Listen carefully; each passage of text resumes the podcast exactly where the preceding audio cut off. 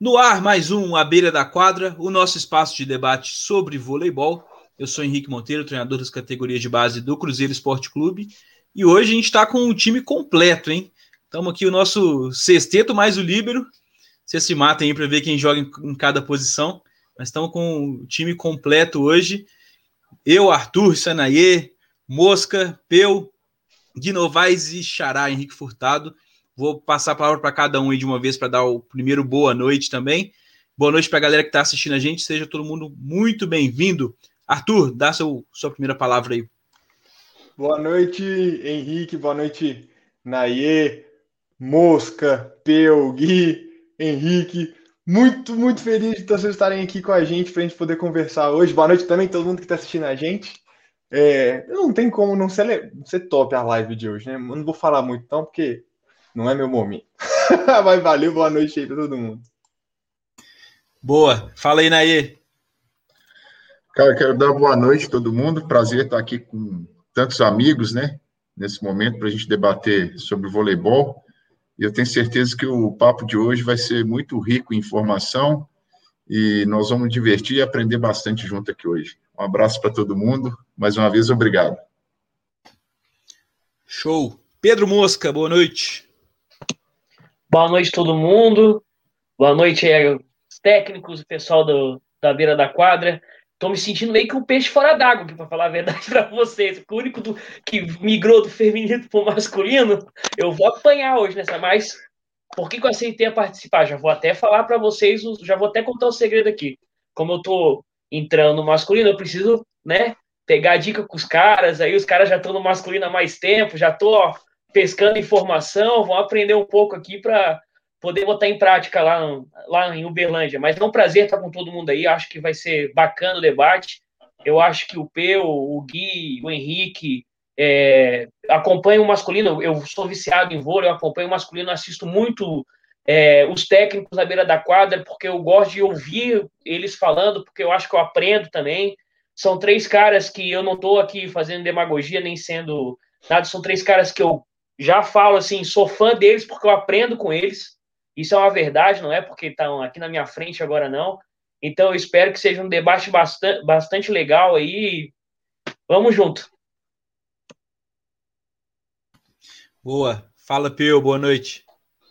Boa noite, boa noite, moçada. Boa noite todo mundo aí. É, Henrique, Arthur, Insanaê, mais uma vez, né? Estamos aqui. Parabéns, né? Mais uma vez pela iniciativa de de discutir vôlei, de falar de vôlei, e principalmente discutir, falar de vôlei, abrindo para geral, para a galera, acho que é muito importante isso, uma, né, uma iniciativa sensacional. E, cara, tá ao lado de amigos, né? Como vocês falaram aí, tá ao lado de amigos é, é sensacional. Enquanto a gente está aí aquecendo os motores né, para pré-temporada, é sempre bom a gente estar tá estudando, tá vendo. Confesso que eu estou meio corrido aqui, estou tá, de mudança, né? Estava meio corrido um pouco, mas estamos nos, nos preparando para a nova temporada aí. Show de bola. Guilherme Novaes, boa noite, seja bem-vindo. Boa noite a todos. Uma honra estar do lado de vocês. Eu, sem palavras, foi meu técnico. Mosca, jogamos contra lá em Santa Catarina. Henrique, parceirão aí da Campeonatos Mineiros, essa coisa toda. Naie, grande parceiro de trabalho. Henrique, Arthur, muito bom estar mais uma vez com vocês. Tá? Obrigado pela oportunidade mais uma vez. Como o Peu falou, o Mosca falou, sempre muito bom estar falando de voleibol, né? Então, tenho certeza que vai ser um aprendizado muito grande para todos nós e para todos que estiverem assistindo a live aí. Show de bola. Completando o nosso time aqui, meu xará Henrique Furtado, boa noite. Boa noite, Xará. Um prazer estar aqui com você, com o Arthur, com o Xanaê, com todos os convidados. É, ser convidado pela beira da quadra é um motivo de muita alegria para mim. Fiquei um pouco preocupado agora, porque porque o Gui falou que o Peu foi treinador dele. Estou preocupado com a idade do Peu aqui, que o Peu tem uma cara de novo. e foi treinador do Gui, começou a ficar perigoso isso aqui. Daqui a pouco aparece mais coisa. um prazer, um prazer estar, estar aqui ao lado do Peu também, um grande treinador, profissionais que eu admiro, né? Parabéns, Peu, mais uma vez pelo, pelo grande trabalho dessa temporada, é, não só no resultado também, mas no processo. Guilherme também já há muitos anos trabalhando muito bem em vários clubes, é, acho que profissionais de extrema qualidade. Pedro começou com essa conversa fiada aí, que vai aprender com a gente, mas está cheio de conhecimento aí para passar para a gente. Tem um grande profissional, vem de excelentes trabalhos no feminino, e eu acho que, que quando um treinador sai de, de um naipe, vai para outro, sai de uma categoria, vai para outra, sempre acaba aprendendo alguma coisa e transmitindo muito também. Então, tenho certeza que, que, que, ele vem com características importantes no sistema de jogo dele, que também nós vamos poder desfrutar e aprender. Né? Então, acho que vai ser uma, é, uma, uma, temporada muito, muito bacana, de grandes desafios, e estar tá aqui com, com esses personagens é um motivo que me alegra muito. Muito obrigado mais uma vez pelo convite. Legal, bom, agradecer agora publicamente aí para os quatro treinadores que aceitaram o nosso convite aí durante a semana. Agradecer principalmente ao Gui, né, que é quem fez o, o estudo e, e, e, deu a ideia, inclusive, da gente fazer esse momento de conversa e discussão dos dados aqui. Acho que é muito importante, assim, para o crescimento do voleibol como um todo. Antes da gente começar o nosso papo, já os recados tradicionais aqui do canal, vou falar sobre arte marketing digital, a galera que ajuda a gente a fazer toda a nossa identidade visual. Sigam lá, arroba, underline, arte marketing. Sigam também o blog literário Leio na Rede, arroba Leio na Rede Oficial. E sigam a gente, à beira da quadra, no Instagram, no Twitter, nas plataformas de podcast. Aproveita que está assistindo a gente aqui no YouTube, desce um pouquinho a tela, se inscreve no canal, curte esse vídeo, manda para os amigos para a gente falar de voleibol para mais pessoas. Aproveitando o momento merchan, visitem lá também o nosso site www.abeiradaqudra.com.br para você que é atleta e está ligado, ligado na gente, fique atento. É, o curso Treinamento Mental para Atletas de Voleibol está rolando com a psicóloga do esporte Letícia Capurusso. Então não perca a oportunidade aí de, de fazer o treinamento mental com a Letícia, especialista há mais de 20 anos na área. É, o curso está bem legal, tem bastante coisa importante lá. Galera que está assistindo a gente também, todos sejam muito bem-vindos. Boa noite para todo mundo. Vamos na medida do possível, colocar é, algumas mensagens aqui também dentro da, do nosso papo. É, mas não vamos enrolar muito, não, porque tem muita coisa para a gente falar hoje, como somos muitos. É, vamos direto para o estudo. Gui, eu queria que você primeiro falasse o que, que é esse estudo, como surgiu a ideia, só faz uma introdução rápida aí para a gente já começar a discutir os dados. Bom, primeiro, não teria como não agradecer o, o aprendizado que eu tive na questão de análise de desempenho, data vôlei, né, que os responsáveis por isso foi o Peu e o Henrique Modenese.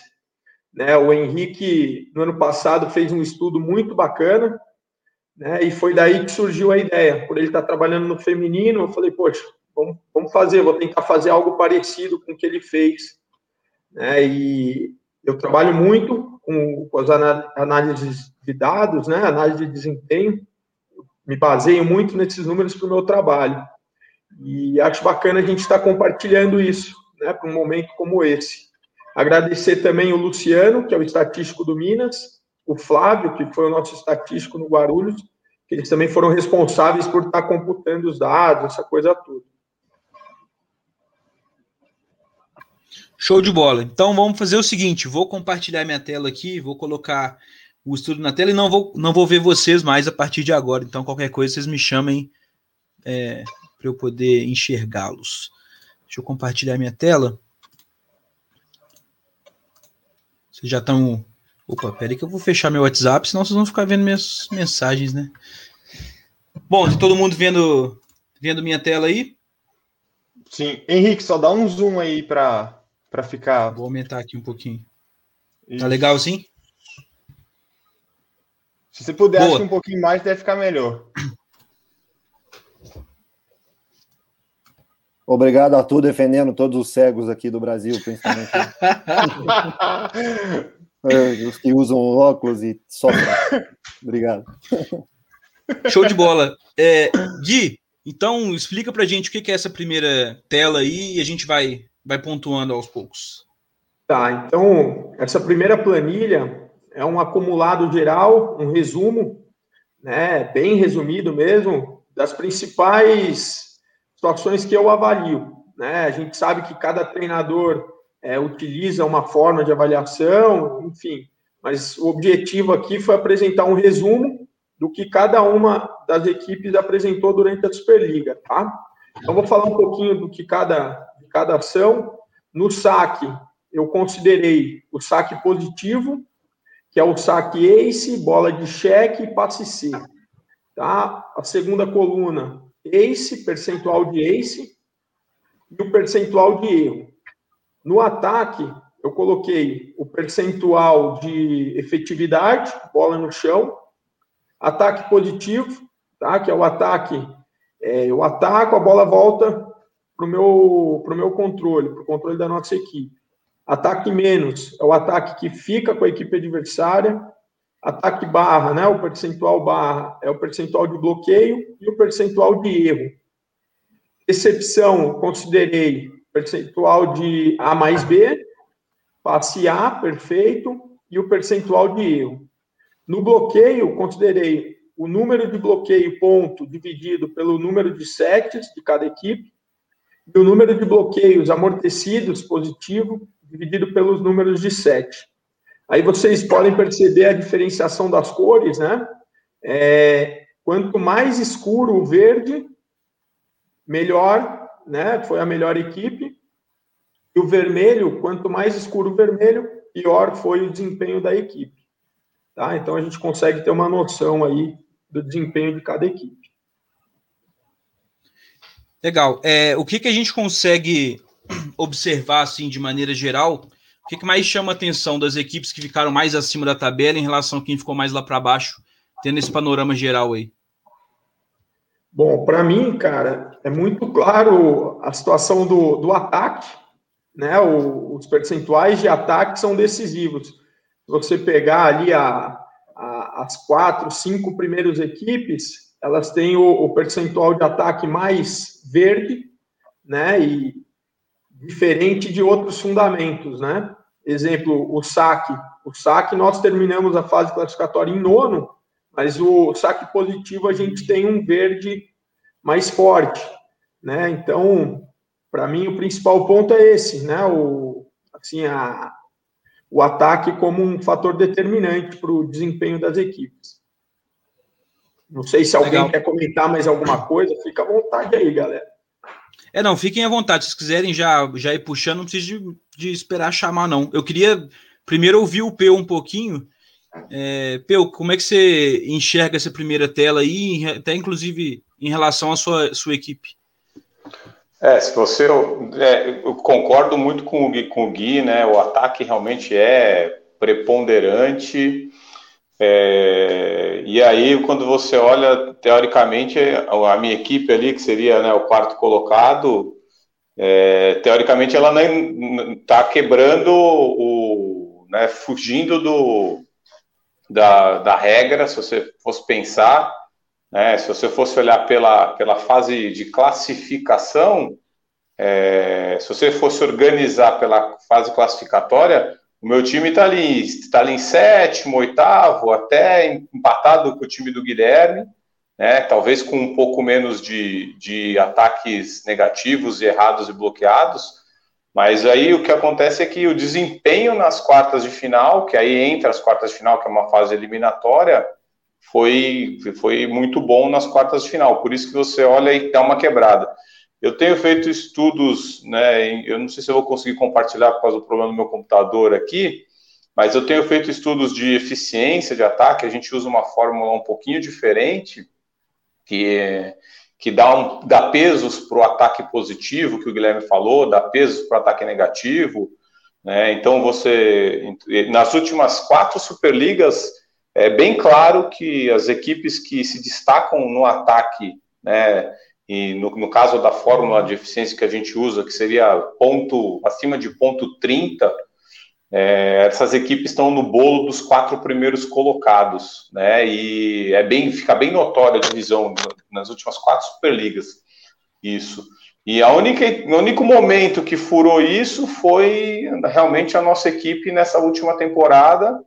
Mas se você olhar só os dois jogos contra o Cruz, contra o Sada Cruzeiro nas quartas de final, a gente conseguiu esse desempenho de ponto 31, que é o que é o que é o o que a gente chama de objetivo. É, eu vou, vou pegar rapidinho aqui. se você olhar só no, no primeiro jogo das quartas de final, a gente teve de ataque total, né? Deixa eu colocar aqui, estou procurando aqui porque por exemplo, a gente teve de ataque total nesse último, na, nesse momento do coisa, foi até, a gente foi até melhor, a gente teve 48%, né, acima, a gente foi acima da média, mas principalmente a diminuição dos erros. Então, eu acho que esse momento, essa, essa tabela do Guilherme, ela representa bem e a diferença que tem no nosso time é realmente por ser uma fase eliminatória que entra aí que muda isso. Mas se você pegasse talvez só a fase classificatória nessa última temporada, eu acho que daria bem exatamente, praticamente o, o, o que aconteceu, seria a ordem aí das cores, não mudaria muita coisa. Uhum. Xará, quer contribuir? Com licença. Bom, é... primeiro dar, dar parabéns para o Guilherme por essa por esse trabalho, por estar compartilhando esse trabalho, né? O Modenese fez isso no ano passado, tornou público e o Guilherme agora também. É, nós fazíamos alguns estudos no Sada Cruzeiro também sobre sobre todas essas essas estatísticas, né? Todos os fundamentos, todo todo o desempenho individual também, que é uma coisa que, que vai ser apresentada aqui para todo o público. Então, acho que você pode, nessa planilha, ver é, as, os times em suas colocações finais né, e todo o seu desempenho, acho que uma planilha muito boa, muito visual também, a coisa das cores vai nos permitir muita coisa, é, me chama a atenção, é, são, acho que tem muita coisa interessante, né, depois nós vamos é, falar de cada fundamento, certo, Guilherme? E Xará, depois as planilhas elas vão sendo mais específicas e, e de cada Sim. fundamento, né, mas assim, é, algumas coisas me chamam a atenção, de forma positiva, talvez é o número de erro de saque, o percentual de erro de saque, né, é, ali praticamente todo mundo abaixo de 20, o Sada Cruzeiro com 21, né, isso é uma coisa interessante.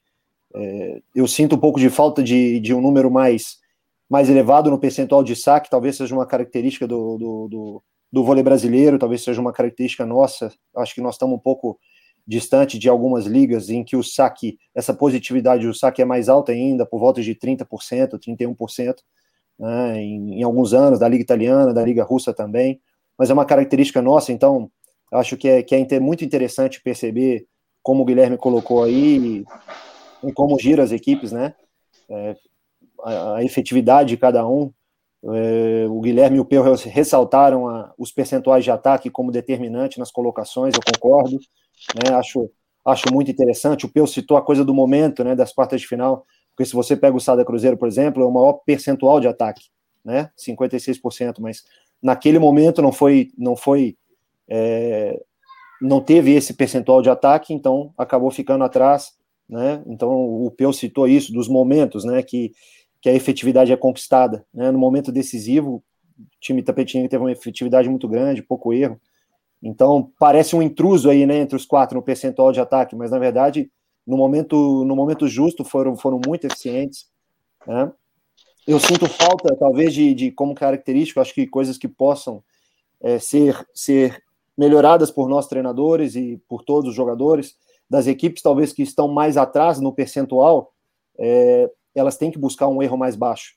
Né? Nós não podemos, algumas equipes que estão mais atrás, ter o percentual de ataque mais baixo, por característica de jogador, por sistema, enfim, por, por de disparidades que acontecem, normal, mas às vezes o erro muito acima. Então, é um desafio que nós temos o tempo inteiro, seja é, em cima da tabela ou quando você está embaixo da tabela, o desafio de, de equilibrar o, o que você roda é, com o que você com que você erra. Né? Acho que é um desafio muito grande que nós temos, é, é, é uma coisa que, que fica na minha cabeça já há alguns anos. Né? Quando você tem uma equipe capaz de, de ter o percentual de ataque muito alto, isso é ótimo, mas não é a única realidade que você vai se deparar na vida. Né? Não, você não vai ter sempre equipes que você vai rodar 60%, a 55%, acima de 50%. Né? Então você precisa trabalhar isso bem. Acho que algumas ligas nos mostram isso, de, algum, de algumas equipes que não rodam tão alto, mas que também não erram muito. E com isso, muitas vezes, um time menor consegue equilibrar muito o seu jogo e, e tornar um jogo muito eficiente. Né? Na recepção, aí você vê o time. Estou citando aqui, estou aproveitando essa fala, estou citando um pouquinho de tudo.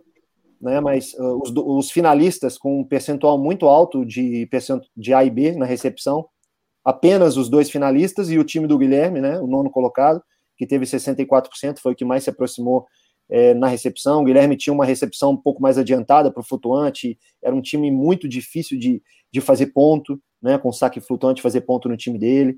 Então, foi a equipe que mais se aproximou aí em termos de, de percentual de A e B na recepção.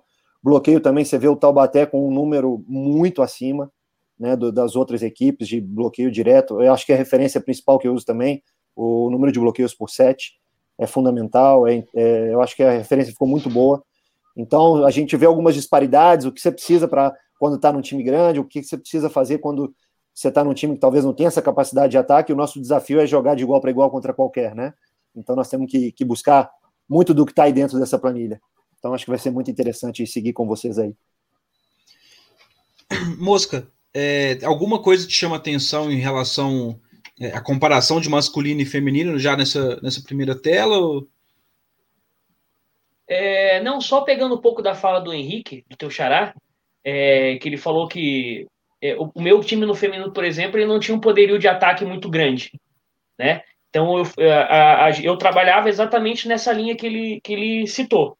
Né? Eu tentava dar um padrão para a equipe que diminuísse muito a questão do erro, já que a minha equipe não era uma equipe que efetivava é, os ataques de uma maneira como as outras. Eu tinha que trabalhar, eu trabalhava muito errar menos do que os outros para poder equiparar os jogos, principalmente contra as equipes grandes. Senão não tinha jogo. Eu não conseguia, eu não conseguia rodar como as outras equipes rodavam. Diz muito aí, todos esses números dizem muito, principalmente no ataque aí, acompanhando o Henrique, é, é mais ou menos isso, né? provavelmente o, o, a equipe do Peu é, contra o Cruz, provavelmente não, foi o que aconteceu, né? A equipe do Peu contra o Sada, provavelmente esses números que estão aí, eles ficaram invertidos nas duas partidas do Cruzeiro contra o Itapetininga, né? Foi ao contrário, na verdade, né? O Peu era o Sada e o, o Sada era o Itapetininga ali nas duas partidas da final, né? É, e só uma curiosidade, eu tenho, eu tenho, eu tenho essas toda o Guilherme fez aqui para nós, é que eu não sei mexer em computador, né? Eu fiz tudo isso aí à mão no feminino, eu tenho isso aí à mão no feminino, eu peguei tudo numa folha A3, que eu imprimi 100 folhas A3, dividi exatamente como tá aí, ó, calculei tudo na mão, eu tenho esses números todos no feminino, mas tudo feito à mão e na calculadora, porque eu não sei mexer em computador. Então eu tenho esses números, por exemplo, no feminino. Só que não tá aqui comigo, tá lá em Florianópolis, que eu tô na casa da Elisa aqui em Sacramento, no Triângulo Mineiro. Eu não, eu não tenho os números agora comigo, mas eu tenho exatamente isso aí no feminino e eu estava fazendo jogador por jogador também do feminino. Né? E aí não tinha acabado ainda, porque fazendo na mão vocês hão de convir comigo que demora um pouquinho. Eu estava lá na sexta equipe, faltava seis, mas como daí eu migrei do feminino para o masculino, eu dei uma parada, tá lá em casa, né?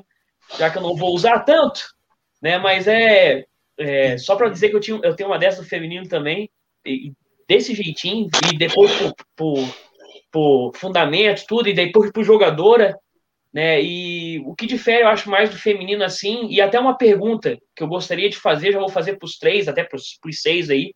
Né? Eu, eu falei com o Thiago, é, isso durante a Superliga ainda, o Thiago, que era o, era o estatístico do SADA, agora não é mais, né? O Thiaguinho, que era o estatístico do SADA, é, eu perguntei para ele assim, porque me chamava muita atenção a quantidade de erros, por exemplo, que a equipe do Sada dava em saque, por exemplo, olhando o jogo do masculino. Tinha jogos que eram muito, muito, muitos erros de saque.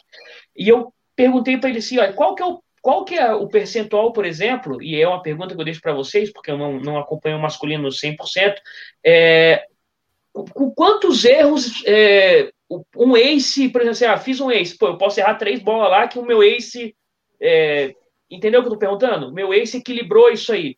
É, eu, particularmente, não sei. Eu perguntei para o Thiago, ele me falou, mas eu esqueci agora, que ele falou durante a Superliga. É, se o Henrique, alguém tiver esse número, porque eu gostaria de saber. É, existe uma quantidade muito grande de erro de saque no masculino que a gente não vê no feminino. Muito, mas muito. Né? Então, eu gostaria de saber essa proporção. Quantos saques errados ali para um ace, por exemplo? Se vocês puderem me responder. Bom, vou. vou é, como nós buscávamos durante muitos anos, Pedro, é, um para três.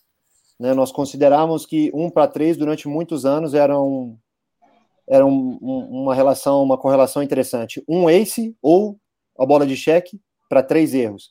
E nos últimos dois anos buscamos por volta, buscamos aproximadamente um ace para dois erros que, que era a referência que, que tínhamos nas principais equipes do mundo, né? Como como Civitanova, como o Perugia, algumas das principais equipes do mundo por em alguns jogos, em alguns momentos da temporada conseguiam chegar na, nessa média de um ace para dois erros. Então, durante algum, algum nos últimos anos nós tentamos ser mais exigentes com com, com isso, é, arriscando mais também, né? Em alguns jogos o erro fica acima disso, mas, mas buscamos ser exigente nessa busca. E durante muitos anos o, o erro nos acompanhou também, mas, mas o erro é, foi, nos, foi nos preparando para momentos decisivos. É uma coisa que o Marcelo exigia muito, e falando desses bastidores do saque dentro do Sada Cruzeiro, era que, que por um certo momento o erro vale a pena. Né? Por um certo momento, é, enraizar nos jogadores o conceito da, da, da, força, né, do risco, é importante. É, pode ser que, que no final você olhe um certo erro e veja um erro exagerado, mas chega no momento decisivo, o jogador sempre sacou forte. Então é muito difícil quando uma coisa que nós falamos muito nos bastidores, que, que a gente pedia um saque forte no momento decisivo, se não pedisse saque forte hora nenhuma. Né? Então era uma temporada pedindo saque pesado, praticamente o tempo todo. Isso em alguns momentos nos custou, nos custou derrotas importantes, mas também nos, nos, ajudou muito, nos caracterizou muito durante uns anos, falando por ter vivido durante muito, muitos anos nesse, nesse clube, não? Posso. É, a gente jogava muito contra o Cruzeiro, né? E, e eu sempre fazia o cálculo da equipe deles. E a última temporada do Leal, eles bateram. Posso estar errado, Henrique, mas a última temporada do Leal eu cheguei nesse número. Um, um erro para dois ex. Né? A gente trabalhava, mas o que eu vejo depende muito da característica da tua equipe. Né? Eu, particularmente, utilizo muito essa relação de saque positivo e, e erro. Né? o flutuante eu, eu, considero muito mais difícil de você fazer um ponto de saque. Né? Então, vai comprometer esse, esse cálculo aí do erro para o ACE. Né? Eu gosto muito do positivo do erro. Eu trabalho com 25% de positivo para 20% de erro. Né? Essa, essa é a média que eu trabalho dia a dia. Mas eu concordo com o Henrique. As principais equipes do mundo né? Se você tivesse, pega a Polônia hoje, com certeza eles estão beirando um para dois, um ace para dois erros. Mas eu não vejo isso hoje no Brasil. É, uma, uma... Pode ir, Pelo. Depois eu. Tá, não, é, eu, eu tenho uma coisa assim. Eu acho que cada. Nem cada jogo tem sua história, cada set tem sua história. Então, às vezes você vai fazer um, um ace para cada dois erros, do, dois aces para cada erro, e dependendo como foi seu ataque, você não vai ganhar o set, porque você não rodou bola nenhuma também. Então, assim, é, é tudo. Mas é lógico que a gente tem que ter, olhar com carinho para os números. É, eu queria citar só uma coisa engraçada, assim. É, eu trabalhei há três anos com o Maurício Souza, dois anos lá no Sesc do Rio de Janeiro. O Maurício Souza, a vida inteira ele falava: Eu quero sacar viagem, quero sacar viagem. E, cara, é, usando uma fórmula que considera um pouco mais como positividade, como o Guilherme falou, a gente usa uma forma, usa uma forma até um pouco mais, usando uma forma de eficiência, dando pesos para o ace, para a bola de cheque, para o passe quebrado, e dando pesos negativos para o erro e para os passes bons, principalmente passe A, quando a recepção de passe, passe A, o Maurício Souza era o melhor sacador da Superliga. Ele não fazia ponto, mas se você considerar o estrago que ele fazia na recepção adversária, é, ele era o melhor sacador da Superliga, melhor qualquer sacador que te viagem, qualquer sacador daquelas temporadas. É, a única coisa é que você vai depender também, isso não vai garantir que você vai ganhar, porque cara tá quebrando o passe, teu time, teu time segura a, passe, a bola alta, tem um bom sistema defensivo, então falar dos números é, é engraçado. Então, e voltando até no que o Henrique falou, por exemplo, é, nas quartas de final, para exemplificar né, o que o olhar você olha o número ali fala, não, o Itapetininga, no vôlei 1 não podia estar naquela posição. É, a gente foi é, o time, naquele, naquele playoff, a gente foi muito bem na virada de passe C. A gente, de passe quebrado, né, de bola alta. A gente foi muito bem, assim, absurdamente bem, melhor do que a gente vinha vindo na temporada toda, mas no final, dentro da nossa fórmula que a gente usa de eficiência, o nosso time acabou como o melhor time de passe C, acredite se quiser. Né? A gente acabou como o melhor time. Então, é, apesar do saque do Sada ser muito forte, ter feito muito estrago, naquele momento, naquele jogo, não foi, não bastou para ganhar. Então, é, é, é, acho que é isso que, que tem que ver. E, por exemplo, no segundo jogo, que foi o jogo que foi 3 a 2 a gente acabou com um ataque muito pior que o Sada. Só que o Sada errou muito mais saque que a gente. É, então teve momentos importantes. Então é o que o Guilherme falou, é saber dosar, saber analisar o momento para poder fazer uma, uma escolha, e eu acho, concordo aí com o que o Henrique falou, no Brasil ainda não, é, realmente eu acho que é, o Sada com o Marcelo Mendes, eles mudaram esse, essa visão que a gente tem do saque, acho que isso foi muito bom para o voleibol brasileiro, mas eu acho que ainda não é preponderante mesmo, ainda, ainda se tem muito de, de vamos pôr a bola em jogo, vamos trabalhar o sistema defensivo, ainda tem bastante coisa, mas com certeza buscar agressividade no saque é importantíssimo. É, eu acredito que isso aí também vai muito do perfil dos atletas que a gente tem hoje, o, o Peu. Não adianta, assim, é, a gente, quando a gente vai comparar as equipes italianas com, com as nossas equipes, né, e, e as equipes é, da parte de cima da tabela da Superliga, eles estão muito mais próximos desse nível, né, de exigência que o Sada colocou, do que os times intermediários, né? A gente vê hoje, por exemplo, é muito difícil você ter atacantes de força, assim, nas equipes intermediárias, né? E geralmente são esses caras de força que têm esse potencial para desenvolver esse, esse tipo de saque. Então, acredito que está muito dentro do que o mercado brasileiro apresenta, assim, né, de, de oferta de atletas. É lógico que tem como desenvolver muita coisa, tem atletas que têm potencial para desenvolver isso, mas a gente também tem um pouco da limitação do mercado. E aí é aquilo que você falou, né? Com cada um adapta os números, os parâmetros à sua realidade, né? E quem sabe fazer isso com, com vamos dizer assim, maior eficiência, eficácia, consegue ter resultados como o que você apresentou esse ano. Isso aí é, é muito interessante. Eu acho que aí vem a, o porquê dos, desses números, dos estudos, né? É onde a gente pode conseguir tirar o, o, o, plus, né? O a mais da condição que a gente tem hoje, né? Dos, quando eu falo da gente, assim, né? Dos times que estão do meio da tabela para baixo ali. É, mas eu, tudo que foi falado aqui muito relevante, muito legal.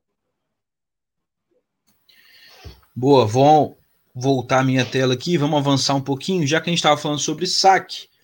Tá aí a tela sobre saque na, na Superliga e quero ouvir todos vocês. Bom, a tabela de saque não, não muda muita coisa, né? Em relação àquela primeira, continua ali positivo, esse erro. A única coisa eu acrescentei o, o total de saques, né? Mas eu acho que a gente falou bastante, né, do, do fundamento. Fiquei, eu não tenho muito o que falar mais, não. Vocês que vocês que mandam. Se vocês acharem que pode avançar, a gente vai. É, eu acho que a, a próxima que, que vai fazer uma diferenciação entre os tipos de saque, acho que já é interessante. Não, só, só, uma pergunta pro Gui. É, o teu time, é, pelo que você falou, ficou dentro daquilo que você planejava, então, né? É isso, né? 25% ficou, positivo pro, pro 20% ali de erro, né? Exatamente. Deu 26 positivo, 26% positivo, mas 20% de erro. Uhum. E, e, retrata bem o que foi falado, né? É, a nossa equipe era uma equipe com bom desempenho no saque, mas não, não nos colocou entre os oito no final da classificatória, né? Sim, aí tem os outros os outros fundamentos do caso, né? Mas foi a, a equipe que teoricamente ali estava entre as melhores, os melhores saques ali, né? Exato. Em, em positividade, aliás, o, o melhor, é, né? Se analisar. Sim, sim. Exato. Né? Mas uma quantidade de erro um pouquinho maior, né? Cara, assim, para comentar sobre o saque aí, um, um, ponto que eu achei muito interessante, porque eu usei muito o estudo do, do Modenese na temporada passada e eu faço algumas comparações assim. Interessante o Minas ali, que ficou em segundo colocado, ele cresceu bastante de uma temporada para outra no saque, cara. Foi notório isso. E eu acredito que isso aí tem ajudado o, o Minas chegar nessa posição aí. Um dos fatores, assim, que, que deu um, um ponto a mais na equipe do Minas esse ano foi o saque. Além do levantador, lógico, obviamente. E eu tive a possibilidade de conversar com o pessoal do Minas, né? É, e o pessoal falando do William. O William, apesar de ser. Trabalhou muito tempo com o Henrique também. O William, apesar de não ser um, um sacador assim que, que pontua bastante, mas é um cara que faz um, um estrago tremendo na, na linha de passe, né? Dos, Aí vai entrar bastante. É que, variação, é que tem muita variação também, né, cara? Sim. Senhores, e aproveitando essa, essa tela, é, tem, tem, tem muitas coisas interessantes aí, né? Detalhes interessantes. É, algumas equipes dentro do playoff, por exemplo, sem ter o mais alto nível de, de produtividade no saque. Né? Isso isso mostra alguns aspectos interessantes também. O próprio Montes Claros, que é a equipe que eu vou trabalhar agora, que trabalhou com o Isanaê, trabalhou com o Magu, você pode perceber um detalhe interessante, o que está aí dentro do, da zona de classificação para os playoffs, mas com, uma, com baixo percentual de, de ace, com baixo percentual de, de positividade no saque, mas com, com muito volume no saque, né? Se você comparar aí a quantidade, eu acho que é um número interessante que o Guilherme colocou também, que a gente não pode desprezar. Se, se um time fez muito saque, é, é, sinal que ele trabalhou muito bem no, no, na relação do bloqueio da defesa, né, que era uma, uma característica do time de Montes Claros durante toda a temporada, uhum. com o Sanaê, com, com o Magu também. Então, é, é, um time que, que ficou em oitavo aí, com 2.135 saques, mas se você pega a positividade, o ace, percentual baixo. Né, mas isso mostra uma cultura de trabalho que vai para outro lado, né? Que, que, que é interessante também. Acho que as diferenças elas se completam, né? As diferenças nos fazem nos fazem crescer nos aspectos. Acho que tem detalhes, o próprio Blumenau também, né, se você parar para pensar, o percentual é. de ace é o menor, junto com Montes Claros, é, mas é, a própria equipe do Peu, né, um número muito grande de saques, isso mostra uma, uma efetividade, mostra que o time segue com a bola, né, segue com o saque, segue comandando as ações. Então, tem detalhes interessantes também. Não sei até que ponto isso levou uma vitória, levou uma derrota, é, só, mas concentrando e isolando o que nós estamos vendo, tem ainda mais coisas interessantes também quando se coloca o, o total, né? E tudo que a gente for conversar de estatística aqui é bom deixar claro é, dos números. Tem muita coisa que influencia, né? O Sanaê, falou muito bem, o Guilherme falou muito bem, o Peu também. Tem a cultura do time, tem a cultura da cidade, tem a cultura do treinador, tem os jogadores que você tem, as características, então são muitas coisas que influenciam, né? No, é um, um denominador de coisas que apontam o que vai acontecer naquele momento, mas dificilmente vai ser uma coisa só, né? É, eu, muito bacana, Henrique, essa. Eu vou, vou dar um exemplo da prática, né? Que aconteceu o nosso jogo, Montes Claros contra Guarulhos, no segundo turno, porque o, o time de Montes Claros realmente era um, um, um time que jogava muito taticamente. Né? E no nosso jogo, eles cansaram de realizar um saque curto na 2 entendeu? Para tirar o nosso central. Então, exemplifica muito bem aí a, a tua colocação. É, ali no, na montagem da equipe, no início da temporada, eu usei muito o estudo do Henrique, assim. Um dos pontos que eu observei que a gente ia ter dificuldade era com relação ao saque, de aproximar dentro desses parâmetros. Então, desde o princípio da, do trabalho, a gente usava muito essa situação de usar o saque de, de uma forma mais tática. E, e a gente tinha muito sucesso é, nos toques, assim, com relação ao bloqueio, defesa e contra-ataque. E, e, aí, né, foi passando de mão em mão, né? Depois chegou o Magu e ele deu continuidade a esse trabalho. É um cara que gosta muito de trabalhar assim também. E eu acredito que foi uma temporada de sucesso pelo investimento que a equipe tinha e os atletas que a equipe tinha também à disposição. E ficou muito claro isso aí, que era um time que jogava muito taticamente desde o princípio. Boa, vou avançar aqui. Vamos para a próxima, para a próxima tela. Bom, e aí em relação ao saque viagem e flutuante? É, agora é a mesma planilha, só que desmembrando os dois tipos de saque, né? É algo que eu já penso para a próxima temporada é a inclusão aí do saque híbrido, né? Que vem, vem se tornando cada vez mais comum, inclusive foi um saque que, é, vamos dizer, eu acho que foi o saque que mais comprometeu a, a, nossa linha de passe avançada, né? Então, eu acho que vai ser cada vez mais comum esse tipo de saque. Mas aqui a gente consegue ver né, a diferença do saque flutuante para o viagem, que eu tinha comentado atrás, há um tempo atrás. É, você vê que o percentual de ace, principalmente em relação ao viagem, é bem menor né, do flutuante. E, mas também, em compensação, o percentual de erro cai bastante também, né?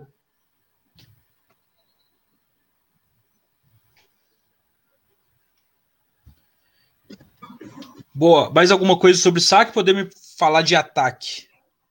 Acho que pode seguir.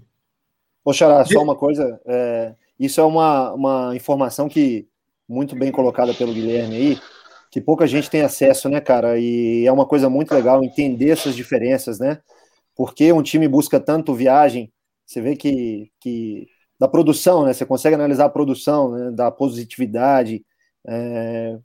Por que, que uma equipe opta pelo flutuante também? Essas diferenças são, são muito interessantes. Você, você vê o número do flutuante, ele é mais baixo, mas quando você pega, quando, se você criar agora aqui, eu não tenho, mas se você criar uma relação de, de positividade entre ambas, né? Se criar um, meio, você, vai, você pode ver muitas equipes que o flutuante ele, ele tem uma positividade muito boa em comparação com o erro, né? O dobro de positividade perante o erro. Então são coisas que, que você tem que levar sempre em consideração. Muito legal o público tá tá acompanhando isso, porque aproveitar os momentos do jogo. Tem momentos do jogo contra a Rússia, por exemplo, muita, muitas vezes eu já vi a seleção brasileira sacar viagem todo o tempo a partir do 18º ponto, mudar completamente para o flutuante. Acho que em muitas situações isso já foi observado. Contra os times russos também, eh, em Mundial de Clubes, momentos decisivos, o saque flutuante os colocava em, em, em muitas dificuldades. Então, ver essas diferenças, você é, comprova é, o que, que uma coisa é muito boa, né? Por que, que, cada, por que, que, que cada escola tem, tem, um, tem um aspecto muito importante aí a ser relevado, né? Eu acho que é muito interessante a forma como ela está colocada aí. O, eu acho que é legal a gente frisar também. É, o Vitor Hugo perguntou, né, se existe diferença entre as ligas de saque, né? E com certeza a gente já até comentou isso, mas é bacana observar é, a diferença de característica das, das equipes dentro da Superliga, né? Você tem um Cruzeiro que sacou 1.695 saques viagens para 217 flutuantes. Ao mesmo tempo, você tem Uberlândia, que sacou mais flutuante do que viagem. Né? Então, eu particularmente considero a, a Superliga Brasileira assim, com, com alto número de saque flutuante, entendeu? E, e isso é, um, é, uma coisa que eu considero para a formatação da minha linha de passe avançada, né? É, enfim. Uma coisa indo indo para o jogo, né? Que eu acho legal? Eu, eu, tento, eu tento sempre ter um controle de como está o ataque do meu adversário nas diferentes é, qualidades de passe. Porque às vezes a gente tem aquela coisa, eu preciso sacar forte, eu preciso sacar forte, eu preciso fazer ponto de saque, mas o meu adversário não está rodando bola com passe bom. Então, é, você olha a coluna de erros no saque viagem, por exemplo, nenhum time está abaixo de 20% de erro. Tem Taubaté que é, tem exatamente os 20% de erro no viagem. E no float, a equipe, que mais errou foi o Sada, que errou 12%.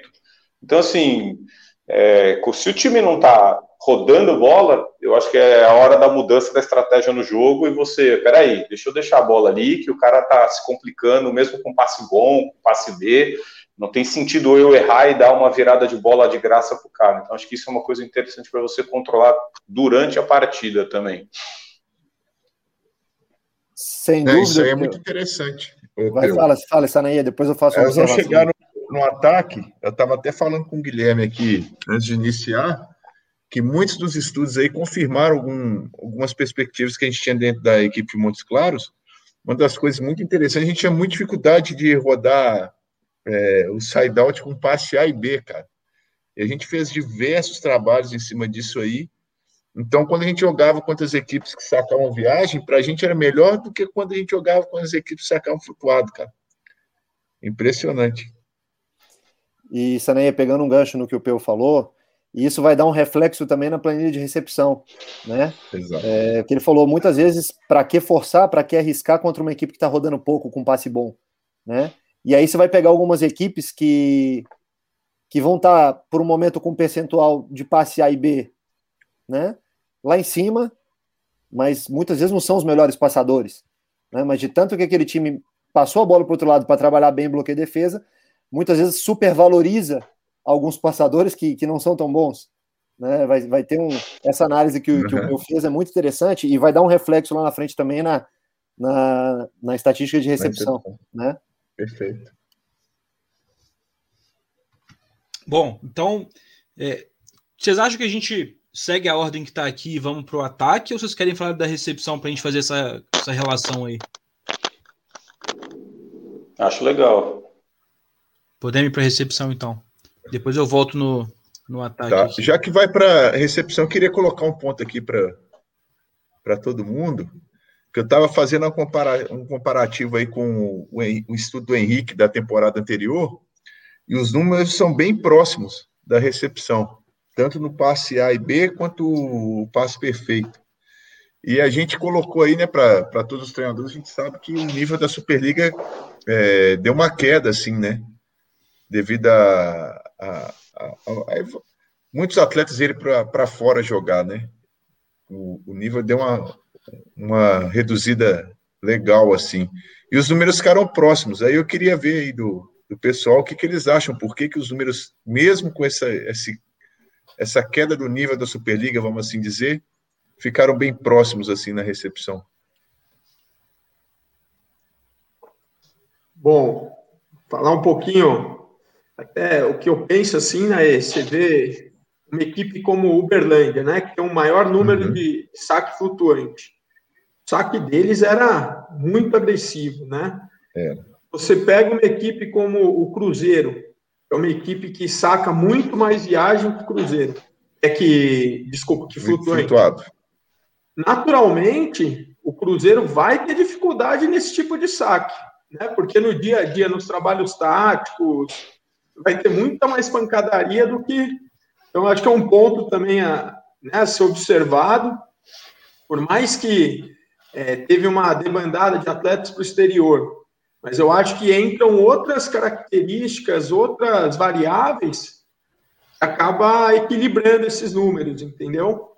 E, e, o que eu vejo, que eu acompanho aí nos últimos anos, né, trabalhando e analisando os dados, dificilmente você vai ter uma variação é, maior ou menor do que 5%, entendeu? O Peu é um cara que trabalha ainda mais tempo, sempre muito estudioso, né?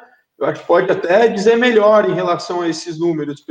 Mas eu, eu vejo muito pouco, até em relação aos atletas, sabe? Dificilmente você vai ver um atleta que melhora em um fundamento mais do que 5%. São casos raros, sabe?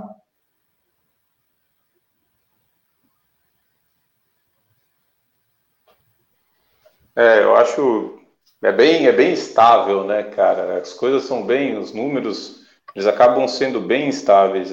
Por isso que eu gosto assim de até fazer as análises de jogo por jogo, momento por momento, porque não muda. No geral, quando você acumula tudo, acaba não mudando. Então você vê, por exemplo, você pegar um, um jogo do tal, o jogo de Taubaté contra contra Campinas na, na semifinal lá, não, Taubaté sacou demais. Teve um momento que Taubaté sacou muito bem no segundo jogo não tinha, não, você fica, você fala, não tem o que fazer, não vai, não vai ter jogo, entendeu? Então, acho que esses momentos são importantes. Tem que, tem que estudar, tem que ver para entender como o que como treinar, como tralhar, mas se preparar para esses momentos.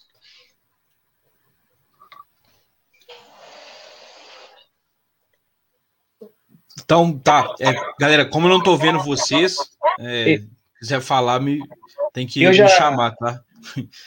É, em relação aqui, recepção, vamos no acumulado ou vocês já querem diferenciar viagem flutuante? Alô, estão me ouvindo? Sim. Sim, sim. Sim. Ah, só para, a título de curiosidade, essa tabelinha do, do da recepção é, positiva e, e, e, A e B, né, que só A e só A e B, na, engraçado que no feminino a discrepância entre as equipes é, é bem maior. Da equipe que tinha o maior índice de passe para as equipes mais abaixo lá que não classificaram, entre os oito e tal, a diferença ficou bem bem maior assim entre um e outro assim. Tô achando interessante a, a proximidade que está no masculino aí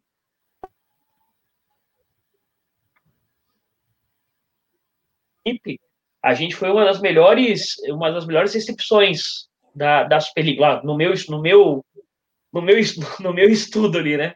Que ficou muito parecido com o Minas, que era a equipe feminina do Minas também que tinha uma excelente recepção, assim, que foi a campeã. A gente é, conseguiu ali chegar nos playoffs também, né? É, mas tô achando interessante o masculino, a diferença é bem Tá bem menor assim que no feminino.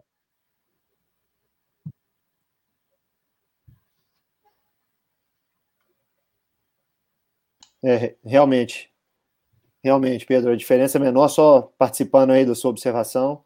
É, as equipes com, com. Você vê essa distância né, de, de, do Minas e Taubaté na recepção, no acumulado A e B. Quando a gente, a gente para para pensar, parece não é tanta diferença, mas quando você tem um universo de de 1.700 bolas, 1.800 bolas, é um percentual muito alto. A equipe do Guilherme aí é a que mais se aproximou, né? E isso te dá a condição de, de, de jogar bem no ataque, né? Para a equipe que tem essa qualidade, para jogar bem com passe A e B. Né? Eu acho que a gente podia.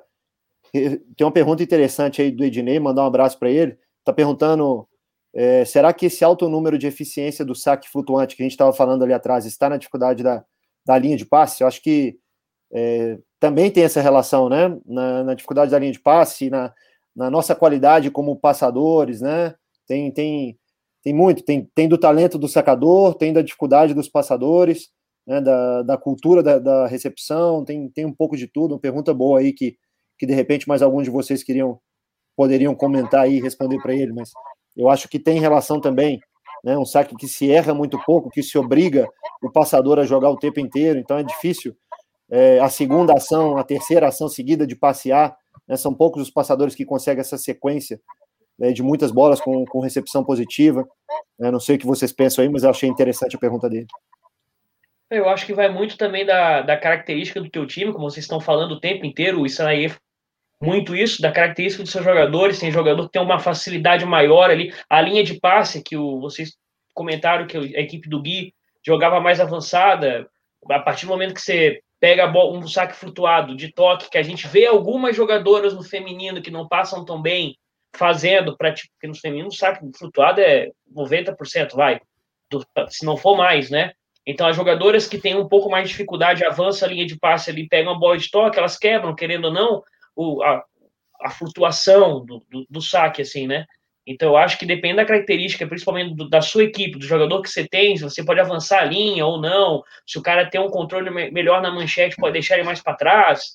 É o que você falou, Henrique. Eu acho que vai depender muito do, da, de cada situação, como o Peu fala, né? Vai depender muito de cada situação, cada, o atleta, dependendo do jogo, da equipe. Hum, acho que um ponto legal, cara, para a gente. É, acho que tem, a Liga Brasileira tem as suas características, né? É, nós técnicos, na hora de avaliar um, um, atleta, de repente, o Cruzeiro, que normalmente traz estrangeiros, o Taubaté traz bastante estrangeiros, é, não é qualquer atleta, né? Que pode se adaptar na Liga Brasileira. Eu acho que, como técnico, a gente sempre vai ter que levar em consideração esse alto número de saque flutuante que tem no Brasil. É, durante a pandemia, a Sport TV transmitia aqueles jogos do passado, né? Diversas finais a gente vê que esse número de flutuante era ainda maior, né? E aí eu, eu pego a fala do Peu, né? O, o Sada traz isso. O Sada responsável por uma grande evolução no, no saque da nossa Superliga, né? Eu acho que é importante para a gente fazer essa análise dos jogadores, a montagem da equipe. Não acho que seja qualquer jogador que pode jogar no Brasil, ponteiro especificamente. Né?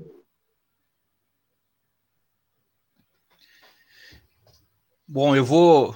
O Arthur está me ajudando aqui. Eu estou tentando compartilhar de alguma forma que eu consiga ver vocês ao mesmo tempo. Então, peraí que eu vou tentar de novo, hein?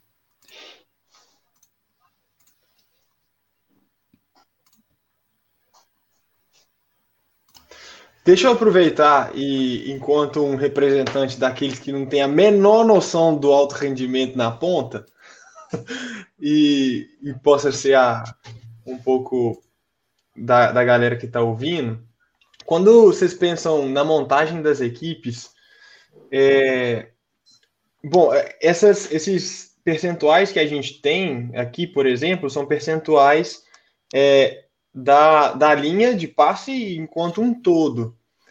E, e quando se pensa assim na montagem da, das equipes, vocês vão ter acesso a, aos atletas e talvez a os percentuais individuais, que não necessariamente podem refletir o, o percentual da linha. Como que vocês trabalham nesse sentido? É sempre vão buscar os melhores ou vão buscar, sei lá, uma dupla de passadores que já tenha trabalhado bem? Como é que vocês pensam isso?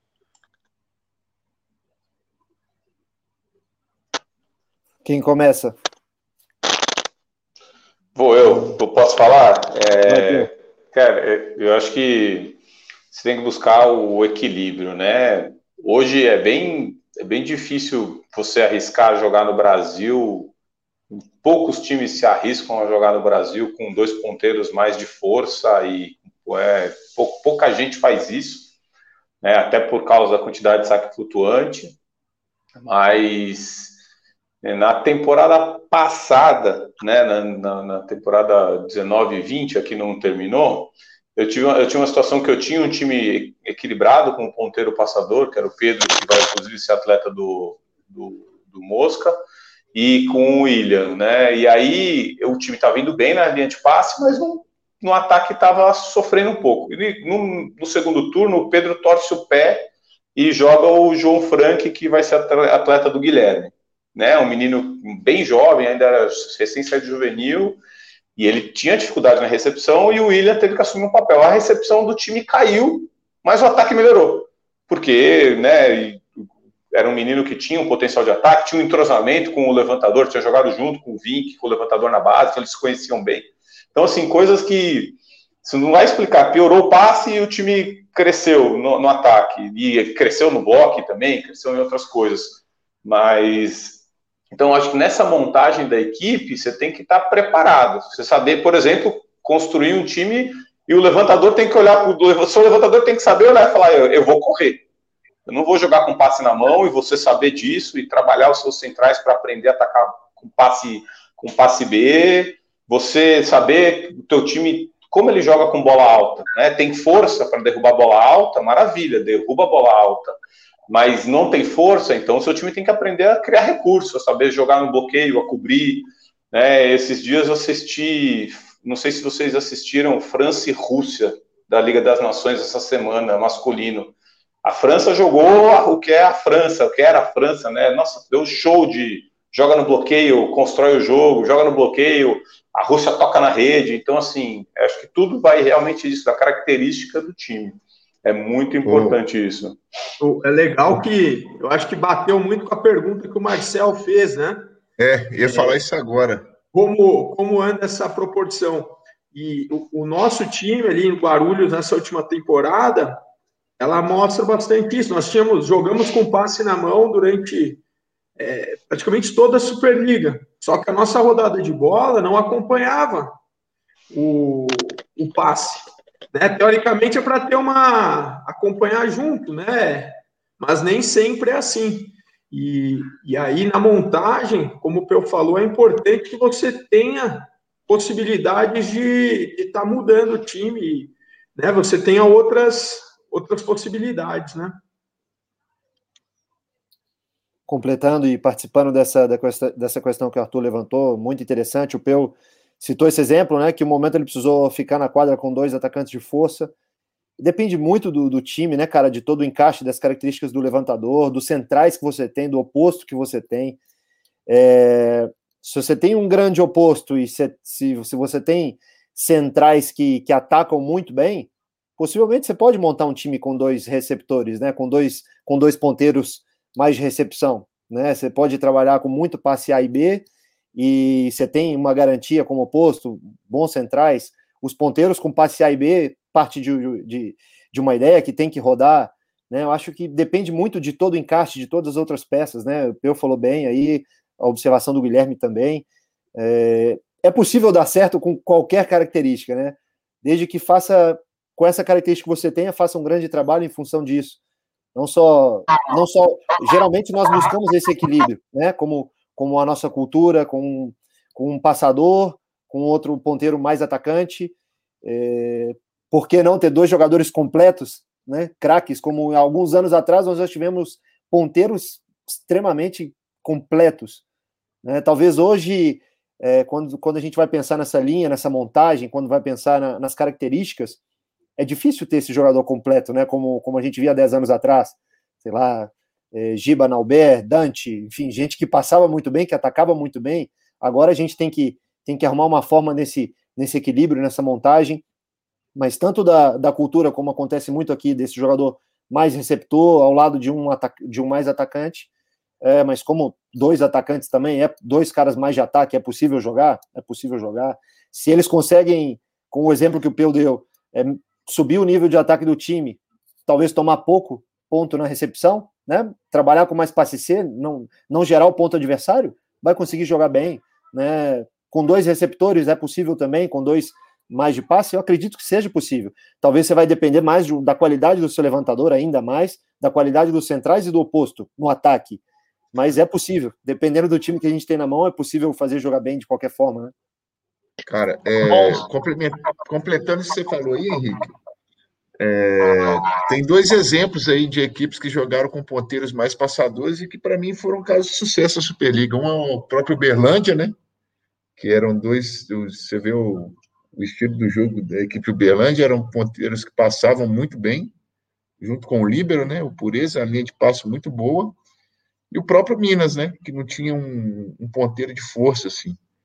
E aí mostra toda a diversidade da Superliga, né? No Brasil, a configuração de diversas equipes de formatos diferentes, e que cada um, cada uma com os seus objetivos de orçamentos devidos, tiveram sucesso, assim, dentro da montagem da equipe, utilizando a, a potencialidade de cada uma delas, né? Então, acho que fica bem evidente dentro do que você está falando, dentro do que o Peu falou, né, que todo mundo está dizendo. Bom, trazendo para a minha realidade, vamos lá, da Superliga passada, é, o meu próprio time ali, no, no, mesmo jogo, eu cheguei a utilizar, eu, eu, a minha oposta passava, que era a Ivna, vocês devem conhecer, obviamente, é, no, no, mesmo jogo eu usei Sassá e Pietra, que eram duas ponteiras extremamente passadoras, que davam equilíbrio para o time e um, um, uma qualidade de fundo de quadro excepcional, no mesmo jogo, eu utilizei essas duas ponteiras e no mesmo jogo, e utilizei a Ivne e a Milena, por exemplo, que eram as minhas duas ponteiras de força. Por exemplo, no mesmo jogo, eu botei minha oposta reserva para jogar. É, como vocês estão falando, dá para fazer. Eu acho que vai depender muito do jogo e outra. A hora que eu jogava com um time que tinha é, Pietra, Sassá e Juperdigão na minha linha de passe, que o passe era o tempo inteiro AB, praticamente, era um jogo muito mais rápido, por exemplo. Né? Eu conseguia jogar um, um jogo mais veloz, essas ponteiras, apesar de não, ser, não terem tanta força, elas ficavam a maioria das vezes com bloqueio individual. Para elas era um pouco mais fácil para rodar, digamos assim. Né? E aí, quando tinha ao contrário, por exemplo, que eu via que não estava funcionando, mesmo com o passe A e B, meu time não estava rodando, eu precisava que rodasse, eu botava, às vezes, Milene e Ivna, jogava com o passe BC para trás, com uma bola um pouco menos acelerada, mas elas conseguiam rodar esse tipo de bola. Eu acho que é feminino, é, mas é a mesma coisa no masculino, por exemplo, dependendo do jogo, se, uma, se, se a sua equipe não está rodando com passe A e B, como vocês estavam falando antes, não adianta você ficar com passe A e B o tempo inteiro, senão você não vai rodar a bola. Entendeu? Então você tem que achar um, como o Peu falou, um equilíbrio. Né? Então, só para título de curiosidade, trazendo um pouco para a realidade do que, que eu tive esse ano aí.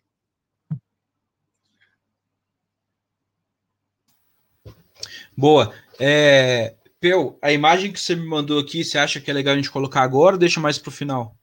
Eu acho que o, o, Marcel perguntou, né, o negócio da aqui do, do, do da questão da qualidade de passe e aproveitamento de ataque. É, que eu falei, a gente, se você puder mostrar aí, Henrique. Tá.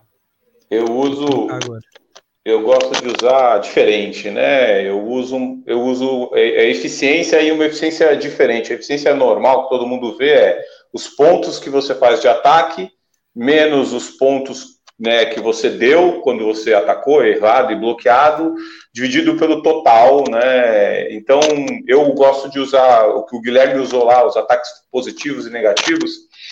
Eu dou peso, então assim, um ataque que o próximo a próxima ação de ataque é do meu time, isso, isso tem que valer mais do que um ataque, por exemplo, que eu tomo uma amortecida de bloqueio e gera um contra-ataque de graça para o adversário. Então, eu, eu, vejo isso que o jogador né, tem que saber. É, se não é possível fazer o ponto, ele precisa descobrir a melhor maneira de, de favorecer a continuidade do jogo do seu time. Então, é, o Felipe, o, o, meu estatístico, né, o meu nesse desempenho, a gente já faz isso há algum tempo, esse ano a gente conseguiu dar uma, uma melhorada. Então, a classificação aqui está pela eficiência do maior para o menor. Então, é, eu, o playoff com certeza nos ajudou muito, porque até o playoff a gente não estava com esses números, né, mas a gente conseguiu melhorar. E uma coisa muito né, que quando a gente fechou o negócio que a gente foi ver, a gente não acreditou, que é o side-out com passe C. Né? O nosso time tinha um side-out com passe C, foi o melhor da Superliga. Então, é, e mais uma vez, não era necessariamente a melhor virada, mas talvez era um momento que o time errava pouco, que o time sabia construir. A gente tinha um time, né, principalmente as três passagens de rede, mas mesmo assim, a gente tinha um time bem equilibrado de bloqueio, porque você tem o Renan com 2,17 e o Carizio, que é um bom bloqueador. A gente não era, a gente era um time que podia se, se, se entender, se dar ao luxo de não arriscar muito no ataque. Eu acho que isso nos ajudou bastante. Então, mais uma vez, às vezes é, a eficiência de passe é, vai ajudar bastante, mas no, às vezes no equilíbrio do jogo pode ser que, que isso quebre. Então, é, para todo mundo entender que a gente fez essa diferença de side out com passe perfeito, o nosso time foi muito bem, mas no passe B o nosso time caía bem, né?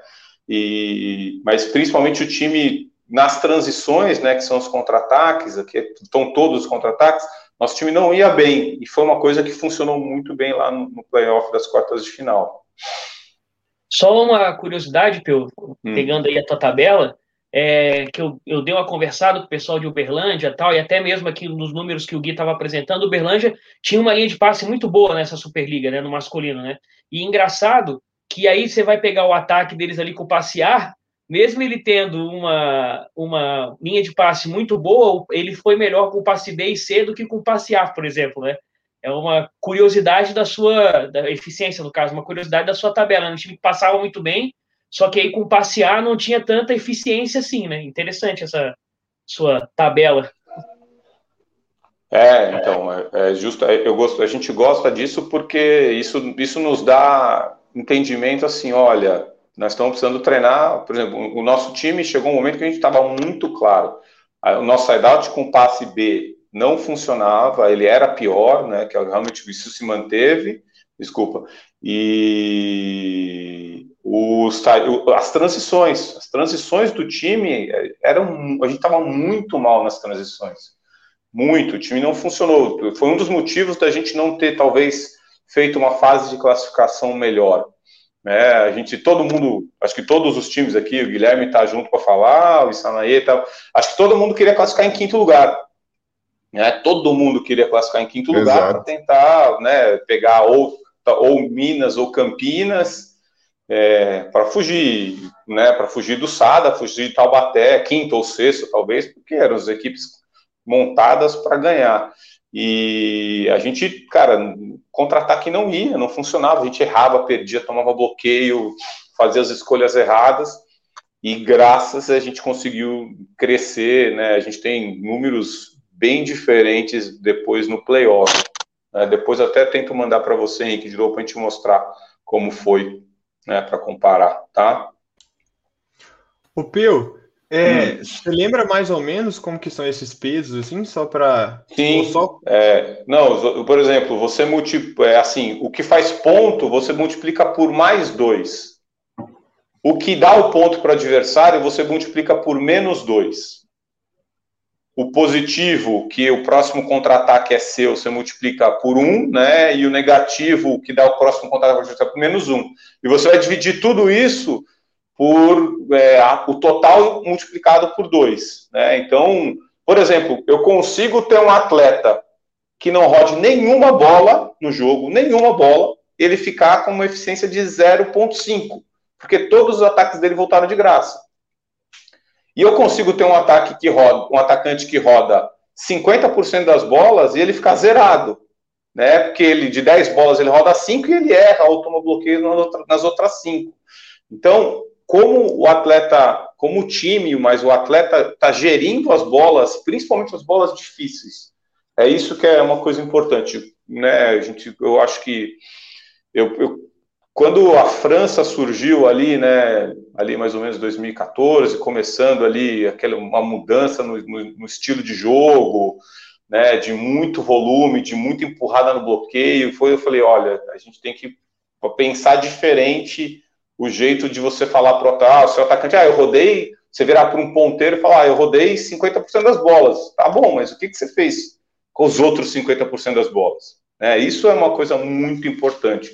Então, isso é uma coisa que a gente tenta, tenta pegar o tempo todo. E se você olhar ali na, na tabela, é, no passe C, o, o nosso time da última temporada era o time que menos errava né? Tinha uma virada boa, né? É o terceiro melhor de virada, mas é o que menos errava no passe, menos errava, menos tomava bloqueio, e talvez se a gente conseguisse, aqui não tem, né, os positivos, como constrói o jogo, mas o time era muito treinado para o que, que eu faço é, na situação, por exemplo, se a gente estava correndo na rede, o que, que eu vou fazer nesse contra-ataque? Se eu derrubar o oposto e a bola for para o ponteiro em cima do Renan, é muito difícil, provavelmente o adversário não vai derrubar a bola e a gente vai poder ter continuidade. Então era bem isso que a gente está tentando fazer.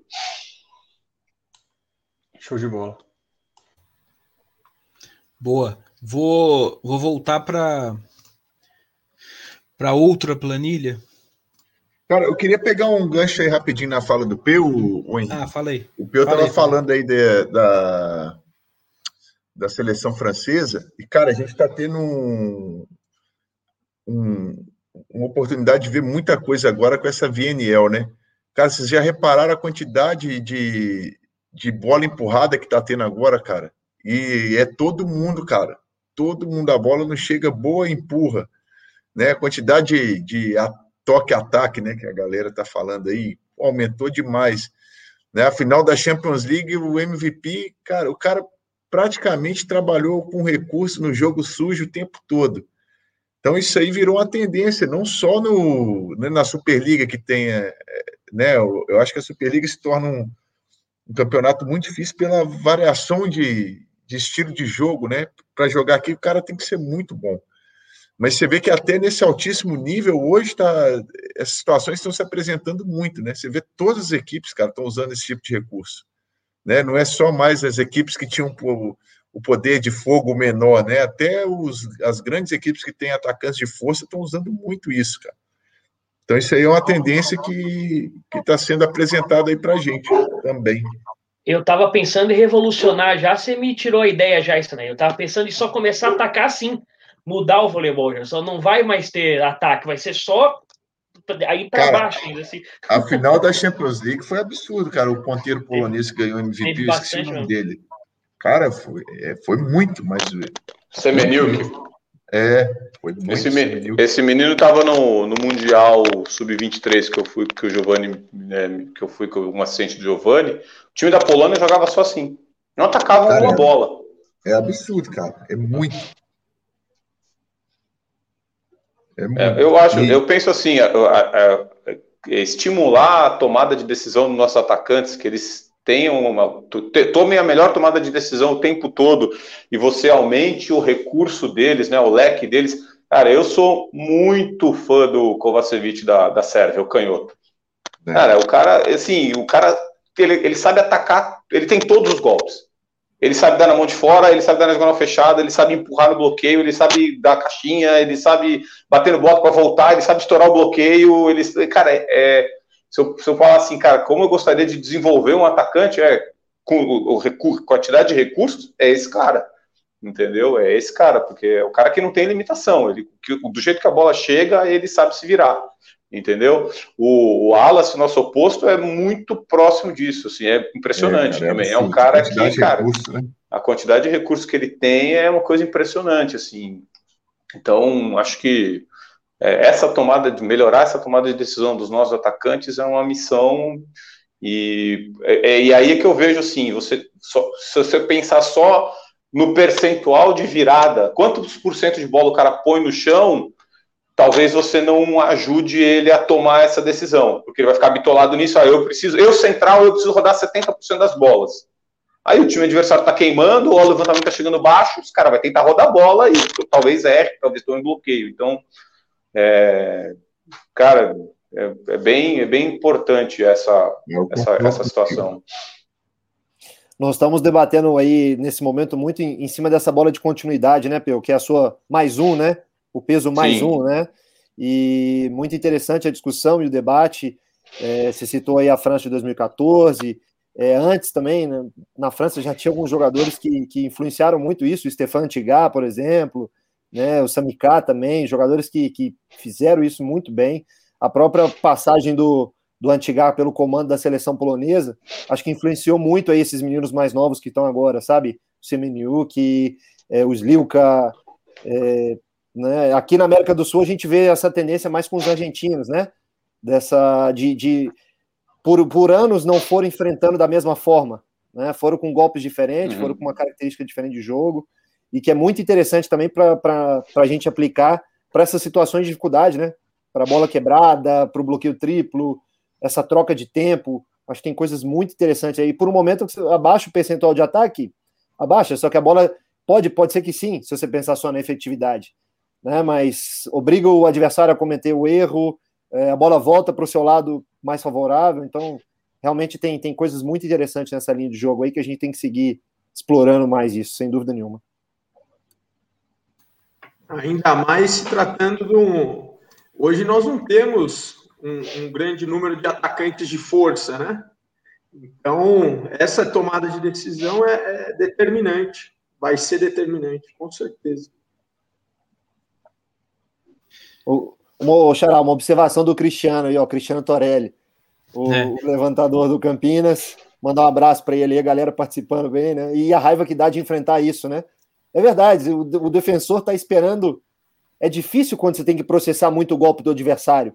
Né? Mesma coisa do receptor. Se eu não me engano, teve uns anos atrás, uns dois, três anos atrás, que o Rubinho, só para dar um exemplo em outro fundamento, mas fez um estudo aí dos sacadores que a maioria dos pontos estava sendo conquistado na segunda ação e não na primeira.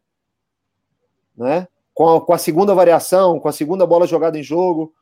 É, e essa continuidade, seja no saque, seja no ataque, complica muito né, para quem está. Você tem que cuidar do golpe principal, você tem que preocupar com o golpe secundário, você tem que dos jogadores que têm a terceira, a quarta variação. Então complica muito para quem está na defesa, para quem está na recepção, quando, quando o executor tem esse, esse, esse tanto de armas, né, cara? Eu acho importante a gente, a gente buscar isso realmente. Deixa eu fazer uma pergunta uh, nesse sentido para saber como que vocês pensam assim e o vôlei é, em alto nível hoje em dia e o futuro, assim.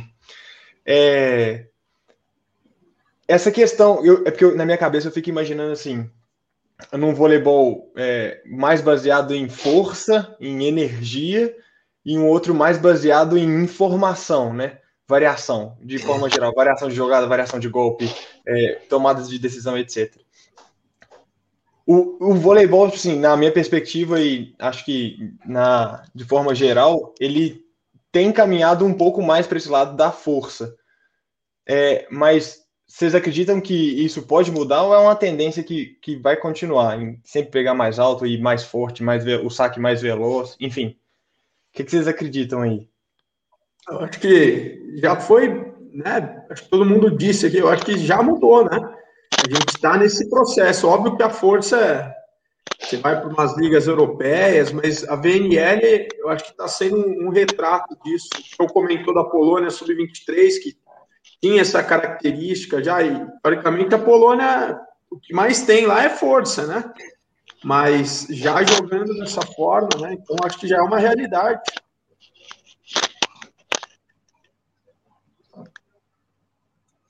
Eu acho, completando aí a resposta do Guilherme, é, é uma realidade, é cíclico também, né? Por um momento alguma coisa dá certo e essa seleção talvez com, com uma lidere durante alguns anos, ou uma equipe que, que apresenta uma novidade lidere alguns anos, nada que já não tenha aparecido ah, no passado, mas é cíclico, por um momento é, vai fazer diferença outra coisa, depois outra, eu acho que, que isso tá tem tudo tem, os seus momentos, Arthur, de verdade, assim, eu acho que algumas seleções tiveram que jogar de outra forma, desenvolver outra forma de jogo, porque não dava para competir com o Brasil por um momento.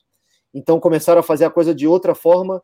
É, algumas seleções que não competiam com o Brasil no nível de ataque, mas passaram a competir com um nível baixo de erro, né? Não no percentual de, de ponto obtido, mas passaram a igualar o jogo por, por diminuir o erro, né? É, por um momento que os russos passaram à frente ali durante, durante algum momento que eles passaram muito na frente, nós passamos a jogar com mais velocidade ainda.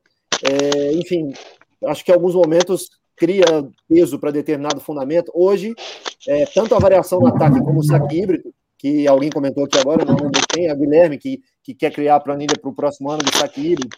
Por um momento, acho que hoje a variação no ataque e a variação no saque são as coisas que estão chamando atenção em muitos lados, né? Nós estamos acompanhando a VNL e, e, a própria seleção da Eslovênia, por exemplo, tem alguns exemplos, né?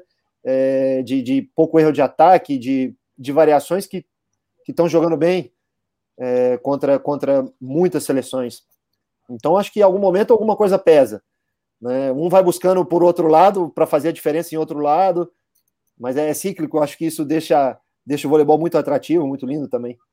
Cara, eu concordo com o Henrique e e você tocou num ponto muito legal. E se a gente comparar a seleção brasileira, né? Ela foi um exemplo de querer jogar com velocidade. Até os times que tinham mais é, características de força começaram a jogar com mais velocidade. E hoje a seleção brasileira joga com um tripé de três atacantes, teoricamente, de força, né? É um estilo novo, assim, para a gente, né? Que está acompanhando aí e está tendo muito sucesso, né? É lógico que combina, né? Os três atacantes têm condição de combinar a questão da força com com outros recursos. Mas o que a gente vê hoje é diferente de tudo que a gente já viu de seleção brasileira até hoje, né? Então, tem para tudo quanto é gosto. O negócio é o cara ser eficiente, né? O, o, estilo, o modelo de jogo ser eficiente, né? Aí é que é o, o X da questão. É o momento, né, que o Peu falou. A gente viu aí a, a seleção brasileira agora passando alguns apertos, mas no momento decisivo os caras foram lá e derrubaram a bola, cara. Acho que é isso. Uma coisa que eu acho assim, né, falou um pouquinho, né, de história, tudo assim, as seleções, as, as novidades quando elas surgiram, e normalmente as novidades elas vêm em, em cima, normalmente da velocidade, né, as novidades, elas, as grandes novidades, elas aparecem em cima da velocidade, de combinações, mas realmente em cima da velocidade. Foi o Japão lá atrás, e depois, o, o Brasil na, na década de 2000, né? Mas tem uma coisa assim, quando os gigantes conseguem se adaptar e fazer, né? Eles saem na frente, porque eles estão fazendo a mesma coisa, só que o cara tem 2, 2 e 10 e forte pra caramba, então é, aí, aí o, os times mais baixos, os times com, com uma melhor qualidade técnica vão ter que criar uma outra coisa para sair para fugir desse, dessa situação do, dos caras do, do, dos caras gigantes ali, assim. E hoje eu vejo a França fez um modelo, né? A França a França trouxe um mostrou que pô, dá para você ganhar um time não tão alto, dá para você ganhar porque jogando dessa maneira. É, e o mundo está se adaptando, cara. O mundo está se adaptando, está se adaptando e vai ficar difícil para a França ganhar, porque vai vir a Polônia, vai vir a Rússia, vai vir os caras com dois e cacetada se adaptando, mas hoje eu vejo o jogo está se tornando talvez um jogo onde o atleta conseguir manter a concentração num ponto longo, isso que o, o Cris brincou, né, de como é chato uhum. jogar contra um time de assim, é, o, o, time que consegue, o atleta que consegue se manter concentrado, se manter disciplinado com as trocas de bola, com os ralis cada vez mais longos, no masculino, isso já era padrão no feminino, né? Mas no masculino está se tornando cada vez mais longo. Esse time que vai fazer a diferença. Esse é o time que, que vai ganhar, eu vejo assim. Lógico, saque. Você vai pegar um Leão, fazer 13 aces, não tem o que fazer, acabou o jogo, mete a mochila nas costas e vambora, entendeu? É, trazendo pro, pro é, por exemplo, assim, na Superliga Feminina hoje, né? A Macris é a, é a levantadora referência, porque ela, ela tá acelerando o jogo do feminino que a gente nunca tinha visto numa, na Superliga Feminina. Hoje o Minas joga numa velocidade que as outras equipes femininas tentam fazer igual ou tentam anular, se não conseguem, né? É, o masculino, como o Sanaia falou, está um pouco ao contrário. A gente sempre jogou com velocidade, agora a gente está cadenciando um pouco mais. A gente não tem outra levantadora, estou é, falando do feminino agora, assim, que jogue com tanta velocidade como a Macri joga, mas isso também vai da característica da equipe que ela tem, por exemplo, lá, né? Que as meninas conseguem atacar essas bolas, inclusive até a Coutinho, que era a oposta dela no começo da Superliga feminina, teve muita dificuldade para acompanhar o tempo de bola que a Macri jogava. Ela foi pegar e olha que ela nem pegou tudo ainda, ela foi começar a acertar um pouco para o final.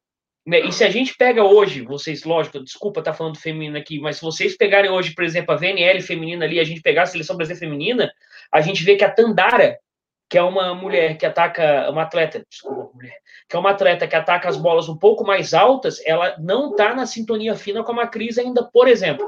A Macri está tendo que acertar um pouco mais a bola com ela, jogando um, pouco, um pouquinho mais alta, porque na velocidade que a Macri joga não está tendo uma eficiência tão grande assim. Né? Então é, é, Cara, e como o Henrique falou, isso aí vai, é assim, ó, é cíclico, né? Vai, volta, daqui a pouco. Eu acho que o equilíbrio seria a, a resposta mais correta, ter equilíbrio nisso aí. Né? Mas é difícil você ter o um equilíbrio, senão você teria a seleção ideal e perfeita, né? É, de só, só fazer um comentário assim. É, bom, eu, eu tô aqui mais como espectador e uma pessoa que tô aprendendo muito, só que eu tenho uma vantagem com relação a todo mundo que tá assistindo, é que eu posso falar minha opinião aqui e vocês poderem falar o que, que, que, vocês acham sobre, né?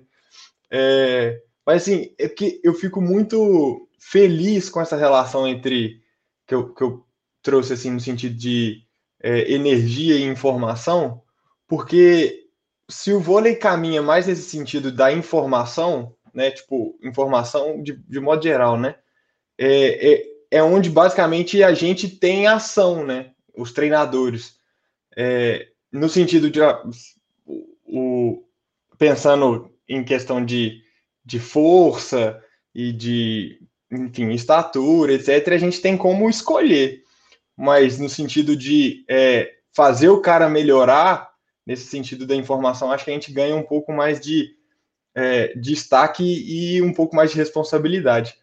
Mas, enfim, eu só queria fazer esse comentário porque fiquei feliz com a fala de, de vocês, assim. E eu, enquanto um, um treinador da base, poder correr atrás disso. Ó, eu vou dar uma cornetada aqui e que eu, adoro dar uma cornetada. Vocês três, por favor, vocês quatro, seis, seis me corrijam se eu estiver errado. É, alguns anos atrás, eu não, eu não sei se vocês sentem isso também, de repente é uma coisa que só eu estou sentindo, eu vou ficar quieto e deu. É, os atletas estavam um pouco mais inteligentes do que eles estão hoje, por exemplo.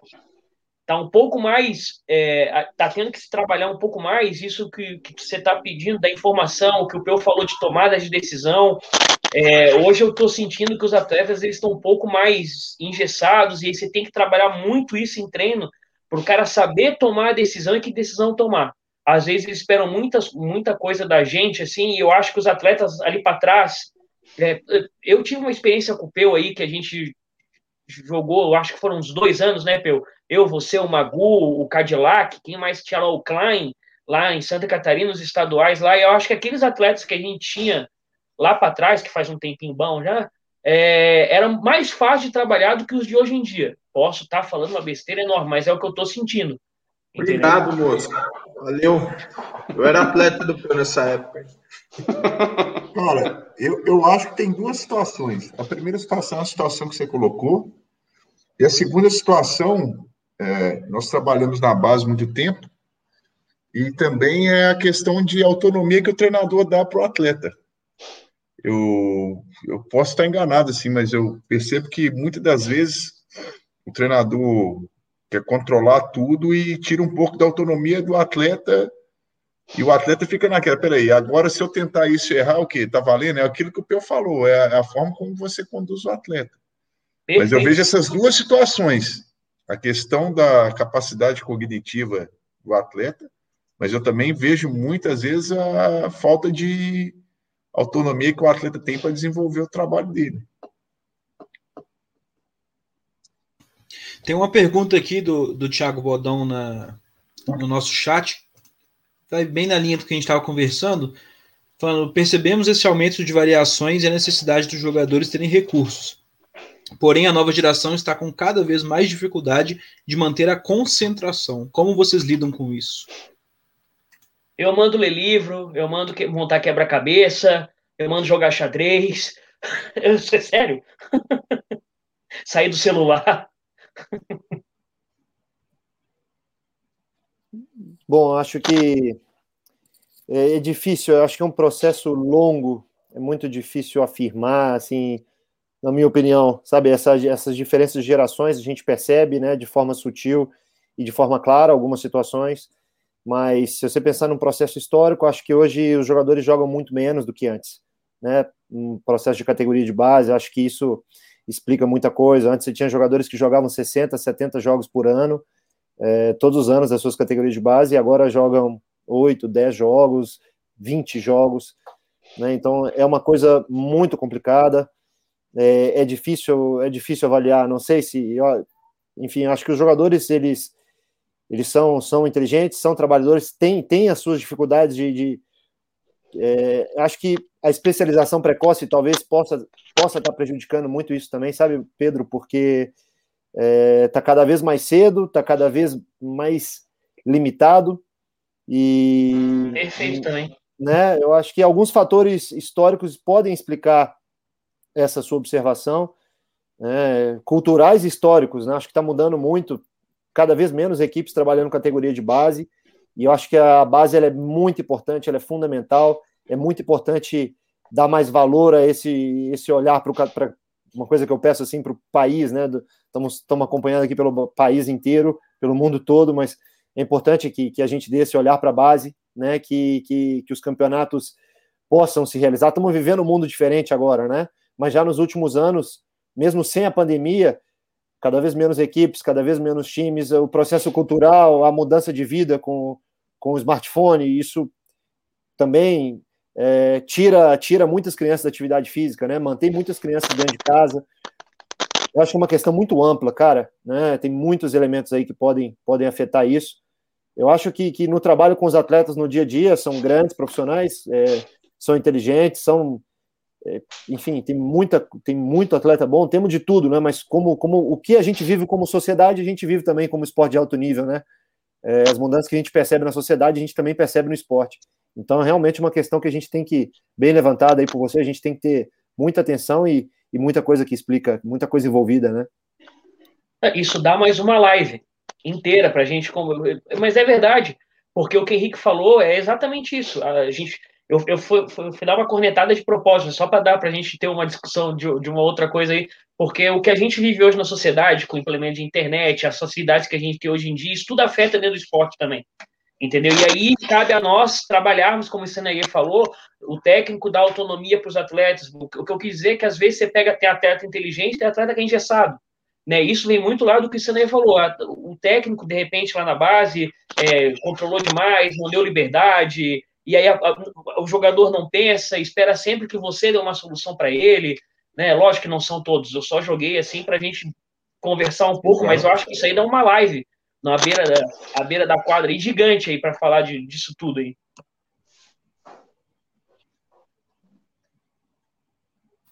Boa. Galera, vamos falar sobre sistema defensivo um pouquinho aqui, que é o nosso próximo ponto, senão a gente também não consegue encerrar hoje, né? Vou compartilhar de novo aqui. Deixa eu achar onde é que tá, né? Ô, Henrique, você pode ver pelo tamanho do rosto que eu sou o mais gordinho, né? E aí já tô começando a ficar com fome. Você não me vai, vai até as três horas da manhã com essa live, não.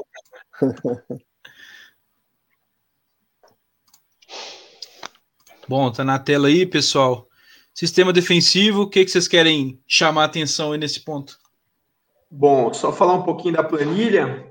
É, além do bloqueio ponto dividido por sets, o bloqueio positivo dividido por sets, eu incluí a quantidade de contra-ataques que, cabe, que cada equipe gerou, dividido por sets.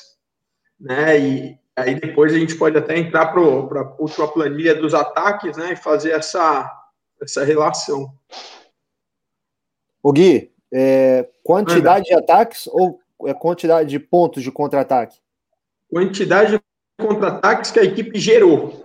Beleza. Aqui não é efetividade. Beleza. Então, Ô Gui, outra coisa, outra pergunta. É, e o blocos, pontos e blocos positivos em, nas, independente da fase do jogo, independente do cara estar tá sacando ou recebendo saque. Tá no side out, tá no break. E contra-ataque também. Contra-ataque e primeiro ataque. Em todas as fases. Não é, desmembrei. Entendi, entendi. É. É, assim, eu gostaria de é, bloco de pontos, né? Nossa equipe com o Minas joga muito parecido, né? O mesmo sistema, trabalhei anos com o Neri e me chama a atenção essa questão do da diminuição, né, cara? A gente joga muito na espera, então a relação de ponto é muito menor em relação a, a ponto tocado. E é algo que eu estou considerando para essa próxima temporada. Eu, assim, eu Gostei muito do sistema do Taubaté, eu gosto muito do sistema do Peu, né? Joga também bastante em espera, mas tem algumas aproximações, é um pouco mais agressivo nessa questão aqui do bloco ponto. Mas você pode ver aqui que o número de contra-ataques gerados, né? Nossa equipe era uma equipe que gerava bastante transição. Então, assim, é, eu acho que são os pontos para a gente avaliar né, e discutir. É, aí eu já.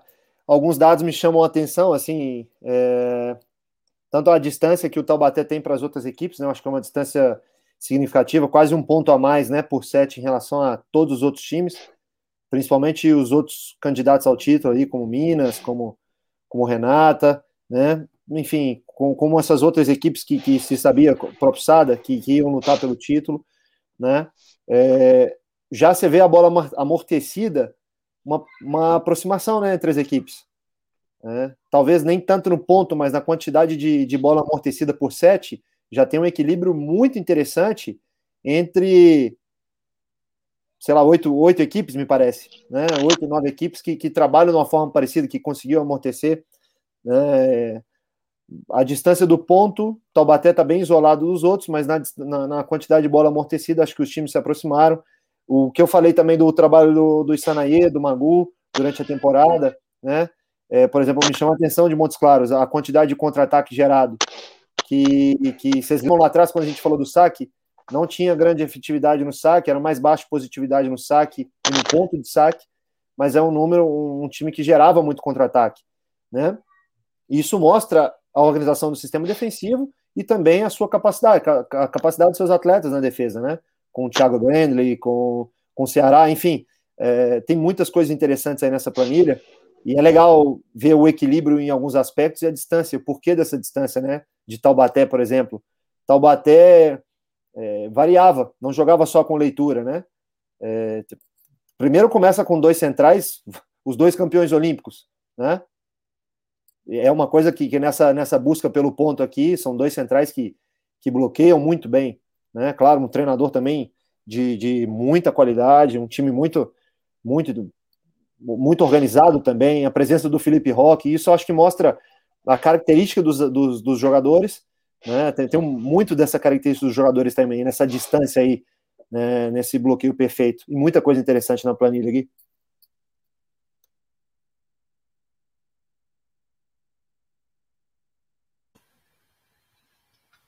Mais alguém quer contribuir aí ou podemos avançar novamente? Acho que uma coisa interessante, quando é, não estou aqui com os números, mas eu tenho, por exemplo, me lembra bem da, da planilha do, do Modenese da temporada passada. Não sei se alguém tem aí para ver.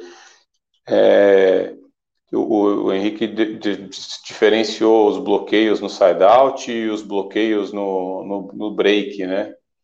E eu, no, ano passado, na, na temporada anterior, no, meu time não tinha melhor virada, mas tinha um dos melhores bloqueios no, quando estava no side-out. Então, quando meu time não rodava a bola, era um dos melhores bloqueios. Então, era essa questão de, de, de, de, de o que fazer a bola e como manter a, a, concentração, de como manter o sistema, de como, e como se preparar para o contra-ataque adversário para neutralizar o ataque adversário. Então, é, às vezes é bem legal é, se também puder separar essa essa análise, é, acho bem, bem interessante, assim, se conseguir separar. Né?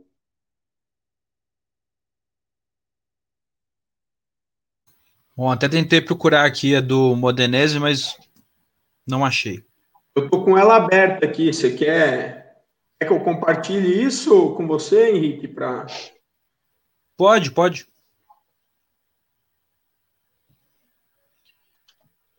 Se, se tiver. Você tá pelo computador aí, não tá? Ah, eu vou te mandar pelo WhatsApp, porque tá no ah, celular beleza. a planilha. Não, beleza, eu vou abrir aqui.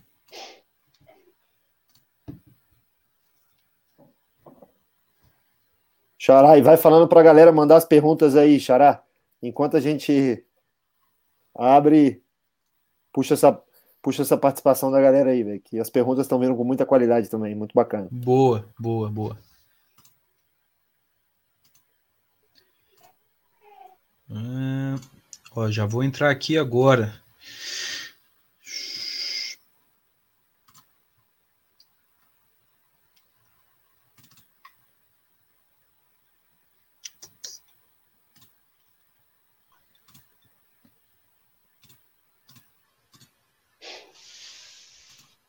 Dá só um minutinho, galera.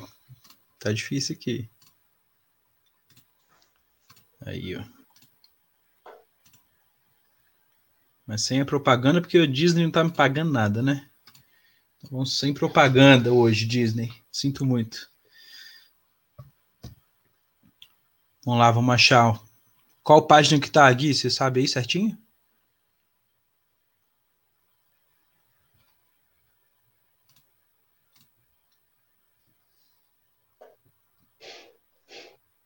Você tá no mudo, Gui. É, pode descer, é na parte do bloqueio, tá em amarelo lá embaixo. Recepção. É a página 7. Aqui. Não, sobe. Aí, essa, essa aí, Peu? É. Isso.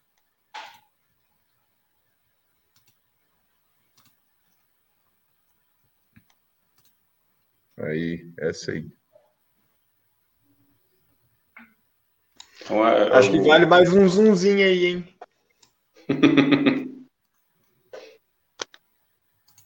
aí, top.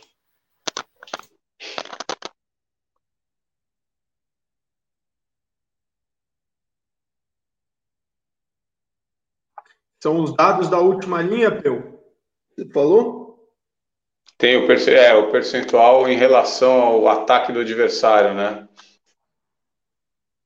Você conseguir somar e. Boa. Bom, Mas vocês... é o meu, o, o meu time, na verdade, na verdade, o que eu queria mostrar, que falar assim, é... onde estava a diferença, é... às vezes, do meu time, era realmente a quantidade de pontos de bloqueio. E muitos desses bloqueios, é, eles não eram feitos no, na fase de break, eles eram feitos na fase de side-out, entendeu? Então, isso é, meio que salvava o meu time, né? Teoricamente, o time não rodou a bola, o, a virada do time não era boa, mas o time fazia a pontuação de uma outra maneira o time dava um jeito de fazer fazer o ponto, né? Acho que tem muito a ver com o que a gente conversou, né? Essas tomadas de decisões apropriadas para que facilite o, o, a situação defensiva, né? Uma eu, coisa tenho outra, eu tenho uma outra coisa que a gente fez que, na verdade, é a, é o, a planilha. Deixa eu mandar essa planilha pro, pro Henrique aí. Deixa eu ver se eu consigo.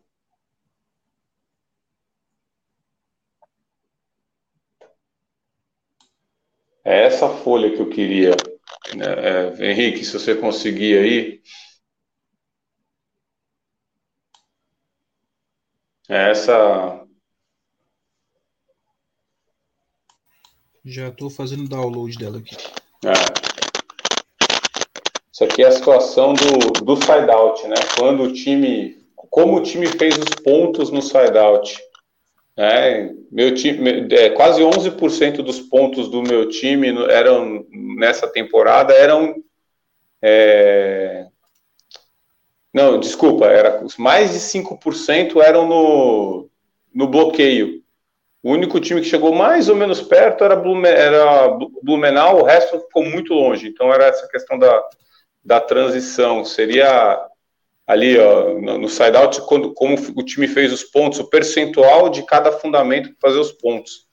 É, era uma coisa de, que chamou a atenção. assim. Então, talvez o meu time né, é, Uhum. Não faça tanto ponto de bloqueio no side-out, no, no break, mas nesse, na, nesse caso fazia bem nos dois, né? Mas a importância de você manter a transição, entendeu? Era um momento que dá uma coisa que talvez tenha salvado. É, o time não tinha o melhor aproveitamento de ataque, mas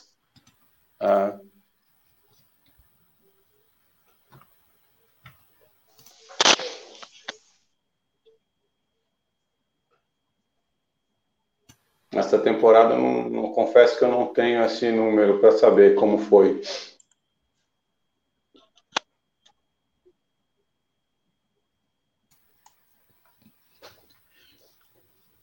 Bom, galera, é, como nós já estamos com quase duas horas aqui, eu queria ver com vocês da nossa, do nosso estudo lá do que o Gui fez. Uhum. Vocês querem chamar atenção para mais algum ponto? A gente pode passar algumas perguntas do pessoal aqui. Como é que a gente faz? Cara, acho que só faltou a, as planilhas de ataque, né? Mas é. pelo fato de já estar tá em duas horas, a gente falou bastante do ataque também, né? É, seria uma planilha só. O Ednei tinha perguntado se era o ataque só que a gente falou no resumo.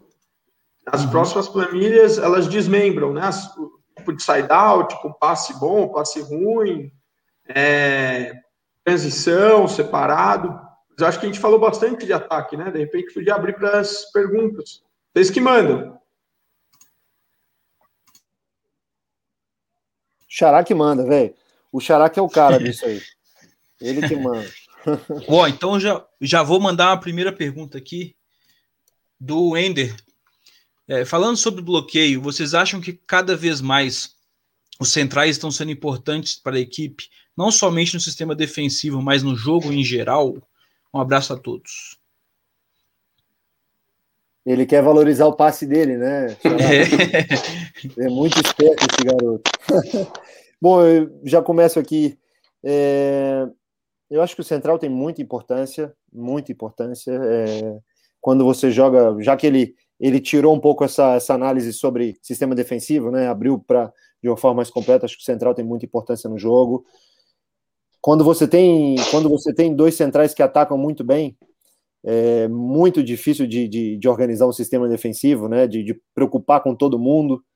É, acho que prende o jogo, prende o, o, bloqueador mais no meio, prende as bases do bloqueio também, dando atenção mais para o central. Então, se você tem no time centrais que atacam muito bem, acho que isso facilita muito a vida da, das extremidades, né? Um passe perfeito, um passe, um passe B, né? São poucos os centrais que atacam muito bem ali a, a bola na linha dos três, né? Por, por, por diferentes motivos. Mas, mas é, eu acho que o central tem muita importância na equipe. É, é difícil falar se está ganhando mais importância. Acho que todas as posições sempre foram muito importantes aí nessa, nesse equilíbrio do jogo, nesses detalhes do jogo. E claro que, que são muito importantes. É, é, com as suas características, né? É difícil, alguns países, por exemplo, não sei, Itália, vamos pegar um exemplo da Itália aqui, que culturalmente não tem monstros no ataque, mas sempre tem centrais que jogam bem, que tem um flutuante muito acelerado, que trabalham muito bem no bloqueio. Eu acho que, que a qualidade do central é importante para o jogo e facilita muito a vida de. São muito importantes no sistema, tanto defensivo como ofensivo, centrais. É, Bom, só é... colocar um. Vai, música, vai, música. Fala aí. Não, pode ir primeiro, isso aí. Vai, vai lá. Não, eu queria colocar dois pontos sobre os centrais aí que, que tem apresentado evolução, que é a questão do saque, né? Cada vez mais os centrais estão sacando melhor. E algumas seleções aí têm apresentado a participação muito grande dos centrais no sistema de, de recepção do flutuado. Né? É, seleção, a seleção da Polônia mesmo, né, na, anterior a essa, é, apresentava muito a participação dos centrais do, no, no saque flutuado ali. Então, são dois pontos que saem desse, desse ponto só do, do bloqueio do ataque, que eu acho interessante a gente passar a observar um pouquinho mais. É, em cima disso que o, que o Nair falou, tem até a pergunta do Ednei aqui, perguntando se vocês trabalham o passe do central nesses saques mais curtos. O meu faz parte, da, faz parte do sistema de recepção, né, o tempo todo, o tempo todo. A gente tem, a gente tem, a gente tem até combinação, se o central vai, por exemplo, se se está numa P2, por exemplo, que o central está lá na 4, né? O central vai pegar o, a recepção na 4 ou na 3. Isso é combinado, né? Dependendo da variação de saque que o adversário tem. Ah, o cara está sacando muito a caixinha na 4 para tirar o ponteiro da rede. Então espera aí, fica aqui e eu vou passar da 4. E os caras, o, rest, o restante da linha de passe sabe que na 3 não, ele não vai ter ninguém. Então se preocupem ali e na 4 não se preocupem. Isso aí é o tempo todo. Ah. Só para falar da importância do central, eu acho que ele está falando do voleibol como um todo, acho que não é só do masculino. Um do, uma, das, uma das principais deficiências hoje na equipe feminina da seleção brasileira é as centrais, por exemplo, entendeu? A seleção brasileira hoje no feminino não é tão favorita assim a ganhar um ouro olímpico, por exemplo, por causa do, do, do que era quando a gente tinha Thaísa e Fabiana, a gente era, né, vocês sabem, que era top, né? Tanto que o Minas hoje com Thaís Carogatás é, é o que é ali na, na Superliga Feminina. E hoje é a, o time feminino do Brasil. Se vocês tiverem, não sei se vocês acompanham a VNL feminina também.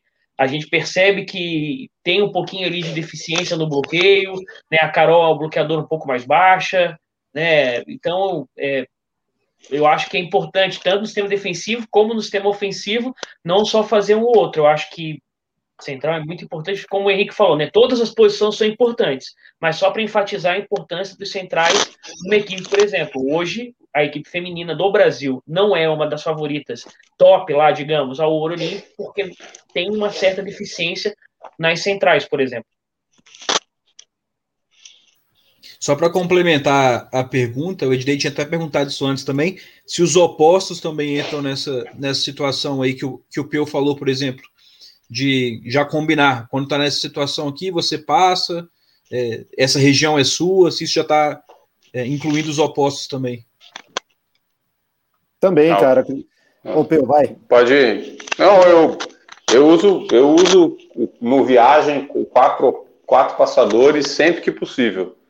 Né? De, se o meu oposto tem qualidade, desde que ele não entre na linha de força do sacador, né, que não seja o saque mais forte do cara é naquela situação do oposto, ele vai entrar para proteger, para poder dar prioridade para outro lado, saque curto, né, o, o, o, quanto o oposto puder dar, né, o quanto o oposto conseguir favorecer ali, ele vai entrar, né, e aí o, o cara mais técnico, né, um cara que tem mais qualidade, com certeza vai ajudar demais o time. E nos últimos anos isso, isso voltou muito, né, Peu? É, nós ficamos uma época aí reduzindo o número de passadores na quadra, cada vez mais deixando quadra para certos jogadores, e agora estamos voltando, né? É, com o advento aí, com essa evolução do saque híbrido também, acho que o oposto está ganhando muita importância, o próprio central na recepção está ganhando muita importância, pela evolução do saque também, né? Pela, pela evolução na variação. É, tem mais gente preocupada com mais coisas, né? É, então, esses, esses trabalhos estão retomando. Acho que a recepção dos centrais acho que faz parte do trabalho da manhã de muita gente, né? Em alguns momentos, é, talvez não como prioridade, mas está tá presente no, no, trabalho do passe, o saque curto. É, o Ednei tinha falado isso, né? Da recepção com cinco, aí há um tempo atrás, e perguntou de novo, e é verdade. É, que, que nós estamos tendo que ocupar mais espaços do que antes a gente preocupava, né? Se a gente pega esses últimos anos, essa essa chegada do híbrido é, também. A sua equipe, por exemplo, eu fazia isso muito bem, né, cara? Com Carísio, é, com Vink também, quando sacava. São, são vários exemplos, né, cara, que a gente tem de gente, de gente que trabalha muito bem o saque híbrido e você tem que deixar sua, sua recepção muito bem preparada. É importante ter a característica, né? Ter a capacidade. Você não vai colocar o oposto se, se, se ele for cego na manchete, mas se você consegue evoluir isso, se você tem essa característica, acho que é mais uma arma para evitar o ponto do adversário, né? É, eu, eu em determinados momentos até usei isso contra, contra o Manuel aqui no Sabiazinho em 2010, quando eu tava, era técnico Pindamonhangaba do masculino. É, mas esse ano também na Superliga, como a Ivna era uma oposta, como o Henrique tá falando, que não era cega na manchete, inclusive ela até chegou a jogar de ponteira no Osasco há anos atrás, como ela tem, tinha uma manchete é, em certos momentos bons, quando a Milena, que era minha ponteira de força, que não passava tão bem assim, começava a me dar um pouco de prejuízo, mas eu não queria perder ela no ataque, eu rodava a linha de passe, por exemplo. Tem determinados momentos que você consegue colocar o. Tirando quando o levantador está na 6, que o oposto está lá na rede, né? É, quando o oposto tá ali para trás, eu rodava a linha de passe na hora que a menina ia sacar, por exemplo. Eu tirava a Milena do passe, botava a, a Ivna na, na região onde a sacadora menos iria sacar, no caso assim, e aí eu forçava ela a sacar na minha libra ou na, ou na, na passadora de, de, na minha ponteira de passador ali, e assim, as, em determinados momentos, eu amenizava um pouco a deficiência de passe, tendo uma oposta que passava, entendeu? E quando sacavam nela, ela dava conta do recado ali em determinados momentos.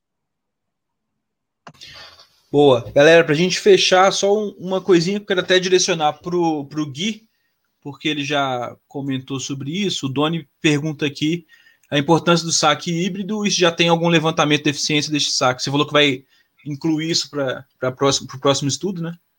Isso, é. é na verdade, as fórmulas que eu vou utilizar, a princípio é a mesma que eu fiz para o flutuante e para o viagem.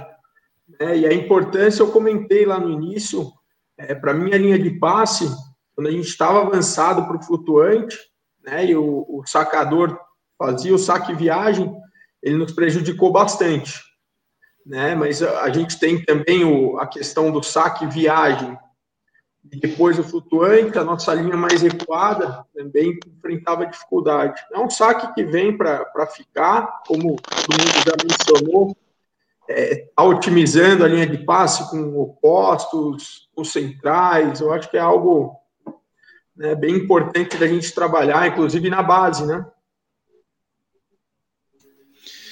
Muito bom. Galera, Duas horas de papo, bom demais. Falamos muita coisa sobre vôlei, dá para a gente tirar várias coisas daqui. Já vou agradecer a todos os quatro convidados e vou passar a palavra para cada um aí para um recado final. Vou começar de trás para frente agora, em relação ao que eu fiz lá no início. Começar pelo meu xará, Henrique Furtado. Xará, muito obrigado pelo convite, cara. Na verdade, foi um bons momentos aí, boas duas horas, né? Eu acho que se a gente tivesse oportunidade de fazer isso mais também informalmente. O meu crescimento valeu muito. Gostaria de, de agradecer a você, ao Arthur, ao Sanaê, é, a equipe à beira da quadra por, por nos proporcionar esse momento, por, por proporcionar esse momento para todos que gostam de vôlei. Né? Mandar um abraço aqui para o Pedro Mosca, seja bem-vindo aí, cara, de novo ao masculino, né? É, tenho certeza que você vai ter muito sucesso. Um cara que trabalha muito bem, fez trabalhos muito muitos relevantes aí no, no vôlei feminino. Eu trabalhei no vôlei feminino uns anos e lembro de você trabalhando muito bem sempre. Sucesso na sua caminhada, Peu também. É, bacana, bacana estar aqui com, com o Peu de novo, com o Gui, cara. É, acho que a gente está tá, tá chegando aí num mundo que a gente tinha poucas oportunidades, né, nesse, nesse mercado, então é bacana estar tá, tá ao lado de vocês, estamos buscando o nosso espaço e estou sempre à disposição de vocês em tudo que eu puder ajudar. Para mim é um prazer estar tá passando esses momentos ao lado de vocês. Mandar um abraço para todos que estão acompanhando, a família, os amigos e a todos que gostam de vôlei. Estou sempre à disposição de todos vocês. Muito obrigado por esse momento aqui. Boa, legal. Gui. Bom, gente, primeiro, muito obrigado pela oportunidade de estar com vocês, de estar compartilhando é, esse estudo né, que a gente preparou. É muito bom, cara. Para mim é, é uma honra, um aprendizado absurdo. Né? Fico muito feliz, o Henrique comentando né, essa coisa, as oportunidades que a gente está tendo. Eu lembro muito bem de nós em Piracicaba. Estávamos nós quatro aqui, Naie, Peu, Henrique, né? E a gente conversou sobre isso. E isso foi em 2016. E cinco anos depois, todos nós aí tendo essas oportunidades. E o mais importante, né? Trocando conhecimento.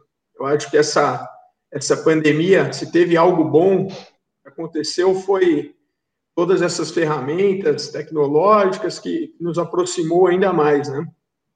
Então, muito obrigado e estamos junto. O Henrique, fica à vontade para compartilhar o material, tá? Depois eu vejo também se eu coloco na, nas redes sociais, tiveram algumas planilhas que, que não deu tempo de apresentar, mas o pessoal fica à vontade aí para estar tá estudando.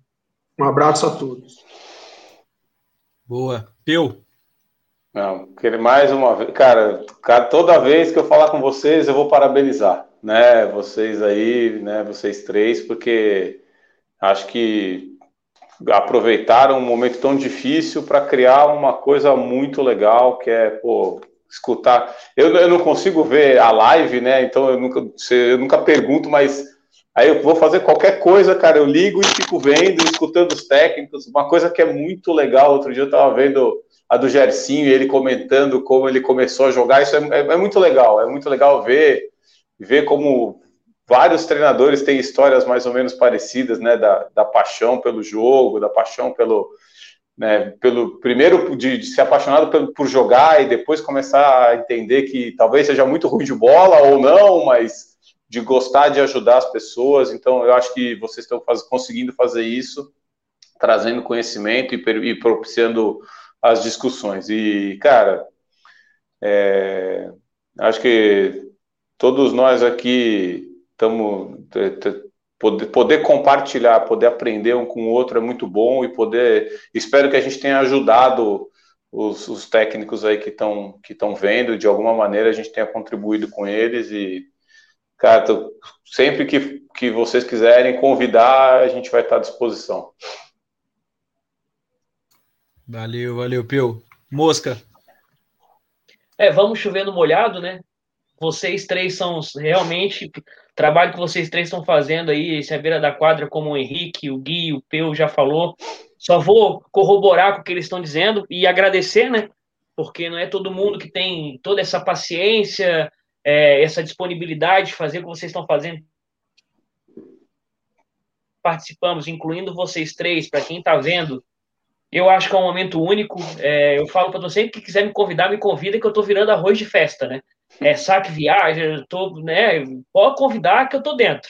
Eu gosto de falar de vôlei aí, então ainda mais com vocês, o Isanaê dominando o mundo árabe lá já, né? Então, uhum. é, e o que o Henrique comentou um pouco, né? Essa, não sei se é uma mudança, mas querendo ou não, nós aqui, né, começamos a ser algumas caras novas aí aparecendo. Eu até brinquei hoje, escrevi no Instagram, né? Técnicos da nova geração, eu botei assim, né? O Peu nem tanto, que esse, nessa barba tá branca já, não tá sei foda. o quê. Né? O, o, o, Gui, o Gui falou que jogou comigo. Né? Ainda bem que ele não falou qual era o técnico, ele falou que jogou comigo, então eu sou mais novo. Não, mais moço, você era o técnico mesmo, moço. Não, não me queima. É, olha técnico, cara. Então, é, eu acho que essa galera que está aparecendo agora é legal a gente aparecer, é legal a gente conversar sobre vôlei, é legal a gente discutir, é legal a gente trocar, é legal todo mundo ver, é legal a gente poder ter essa troca. Então, só agradecer vocês, ao Peu, ao Gui, ao Henrique, aí, Arthur, Henrique, Henrique 2. Né? Então, obrigado pela oportunidade aí. E espero encontrar vocês na quadra agora, dar um abraço, cumprimentar fazermos bons jogos aí com respeito que a gente sempre tem. Vocês são, já, volto a repetir, são pessoas que eu acompanho, que eu sempre vi no, no, no masculino aí, e agora eu vou poder jogar contra, né? Já estou com tremendo aqui, mas vou tentar dar um trabalho para vocês, ver o que que dá. Boa, legal. Pode me chamar de Xará, que eu tô acostumado desde a época do estágio. Eu sou o Xará. Deixei de ser o Henrique. É, Naê, manda ver aí. Cara, só agradecer aqui a oportunidade de estar entre amigos. É, desejar muito sucesso para vocês na temporada, que vocês consigam almejar é, e alcançar os objetivos que vocês traçaram aí. E eu, como eu estou de longe, eu vou ficar torcendo aqui para o circo pegar fogo, né, cara? Para a gente ver jogo bom aí, ver um sofrendo, estressado, mas dando o seu melhor dentro da quadra para conseguir os melhores resultados. Eu acho que, né, como o Mosca falou sobre a nova geração de treinadores, vocês estão fazendo o nosso voleibol crescer muito e vai ser muito legal a gente ver os embates aí, tanto no Campeonato Mineiro, Campeonato Paulista e a Superliga. Beleza? Sucesso para vocês. E Deus ilumine o trabalho de vocês e tamo junto. Precisando de qualquer coisa, eu estou na área. E quando eu precisar de qualquer coisa, eu chamo aí também, que é sempre bom trocar ideia. Boa, legal. Arthur? Bom, é, quero agradecer todo mundo é, muito, né? Muito obrigado pela disponibilidade de é, ter passado essas duas horas com a gente. Muito obrigado a todo mundo que assistiu. É, assim, fico, fiquei muito feliz. É, primeiro com não só com a disponibilidade, né? Mas com a abertura de todos vocês de compartilhar é, a, as ideias e de, da disposição para conversar, né? Para troca que eu acho que isso faz a gente seguir. E para todo mundo que, que assistiu e que acompanhou, eu acho que não fica a dúvida de por que vocês estão onde estão, né? Pela competência que vocês têm no discurso que vocês trouxeram para a gente aqui e ajudaram com certeza muita gente. E eu, um dos primeiros lugares aí que, que ajudaram da oportunidade que eu tô aqui para poder sempre fazer um gancho. Só para terminar aqui agora, para quem já acompanha a live, só queria de fato hoje passar o prêmio de perguntados, né? Pro Ednei, que fica me chamando de perguntado. Mas que dessa vez estou com ele o prêmio. Valeu demais, galera. E muito obrigado aí, Henrique, como sempre, pela oportunidade. Show de bola. Então, agradecer novamente os nossos quatro convidados, foi muito bom, muito legal. É, desde o nosso primeiro contato aí, todos foram muito solícitos. Agradecer principalmente ao Gui por, por ter feito o estudo e compartilhado com a gente. É, como o Gui falou, quem quiser é só mandar um e-mail lá na beira da quadra.gmail.com, que eu encaminho todos os estudos, tudo que a gente mostrou aqui na live. Tem algumas coisas que não deu tempo de mostrar, e dá tempo de vocês estudarem com mais tranquilidade.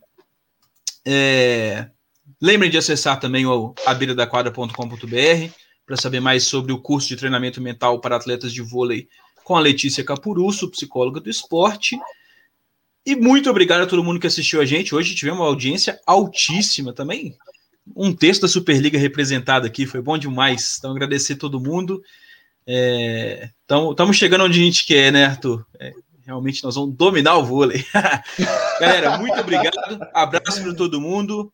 Semana que vem tem mais. Ah, fiquem ligados, a galera que gosta de, de assistir voleibol de base. Nas próximas semanas nós vamos transmitir muito jogo aqui no canal. Então fiquem ligados que amanhã à tarde já tem dois jogos do Metropolitano Sub-17 feminino aqui de Belo Horizonte. Beleza? Valeu, galera. Abraço para todo mundo.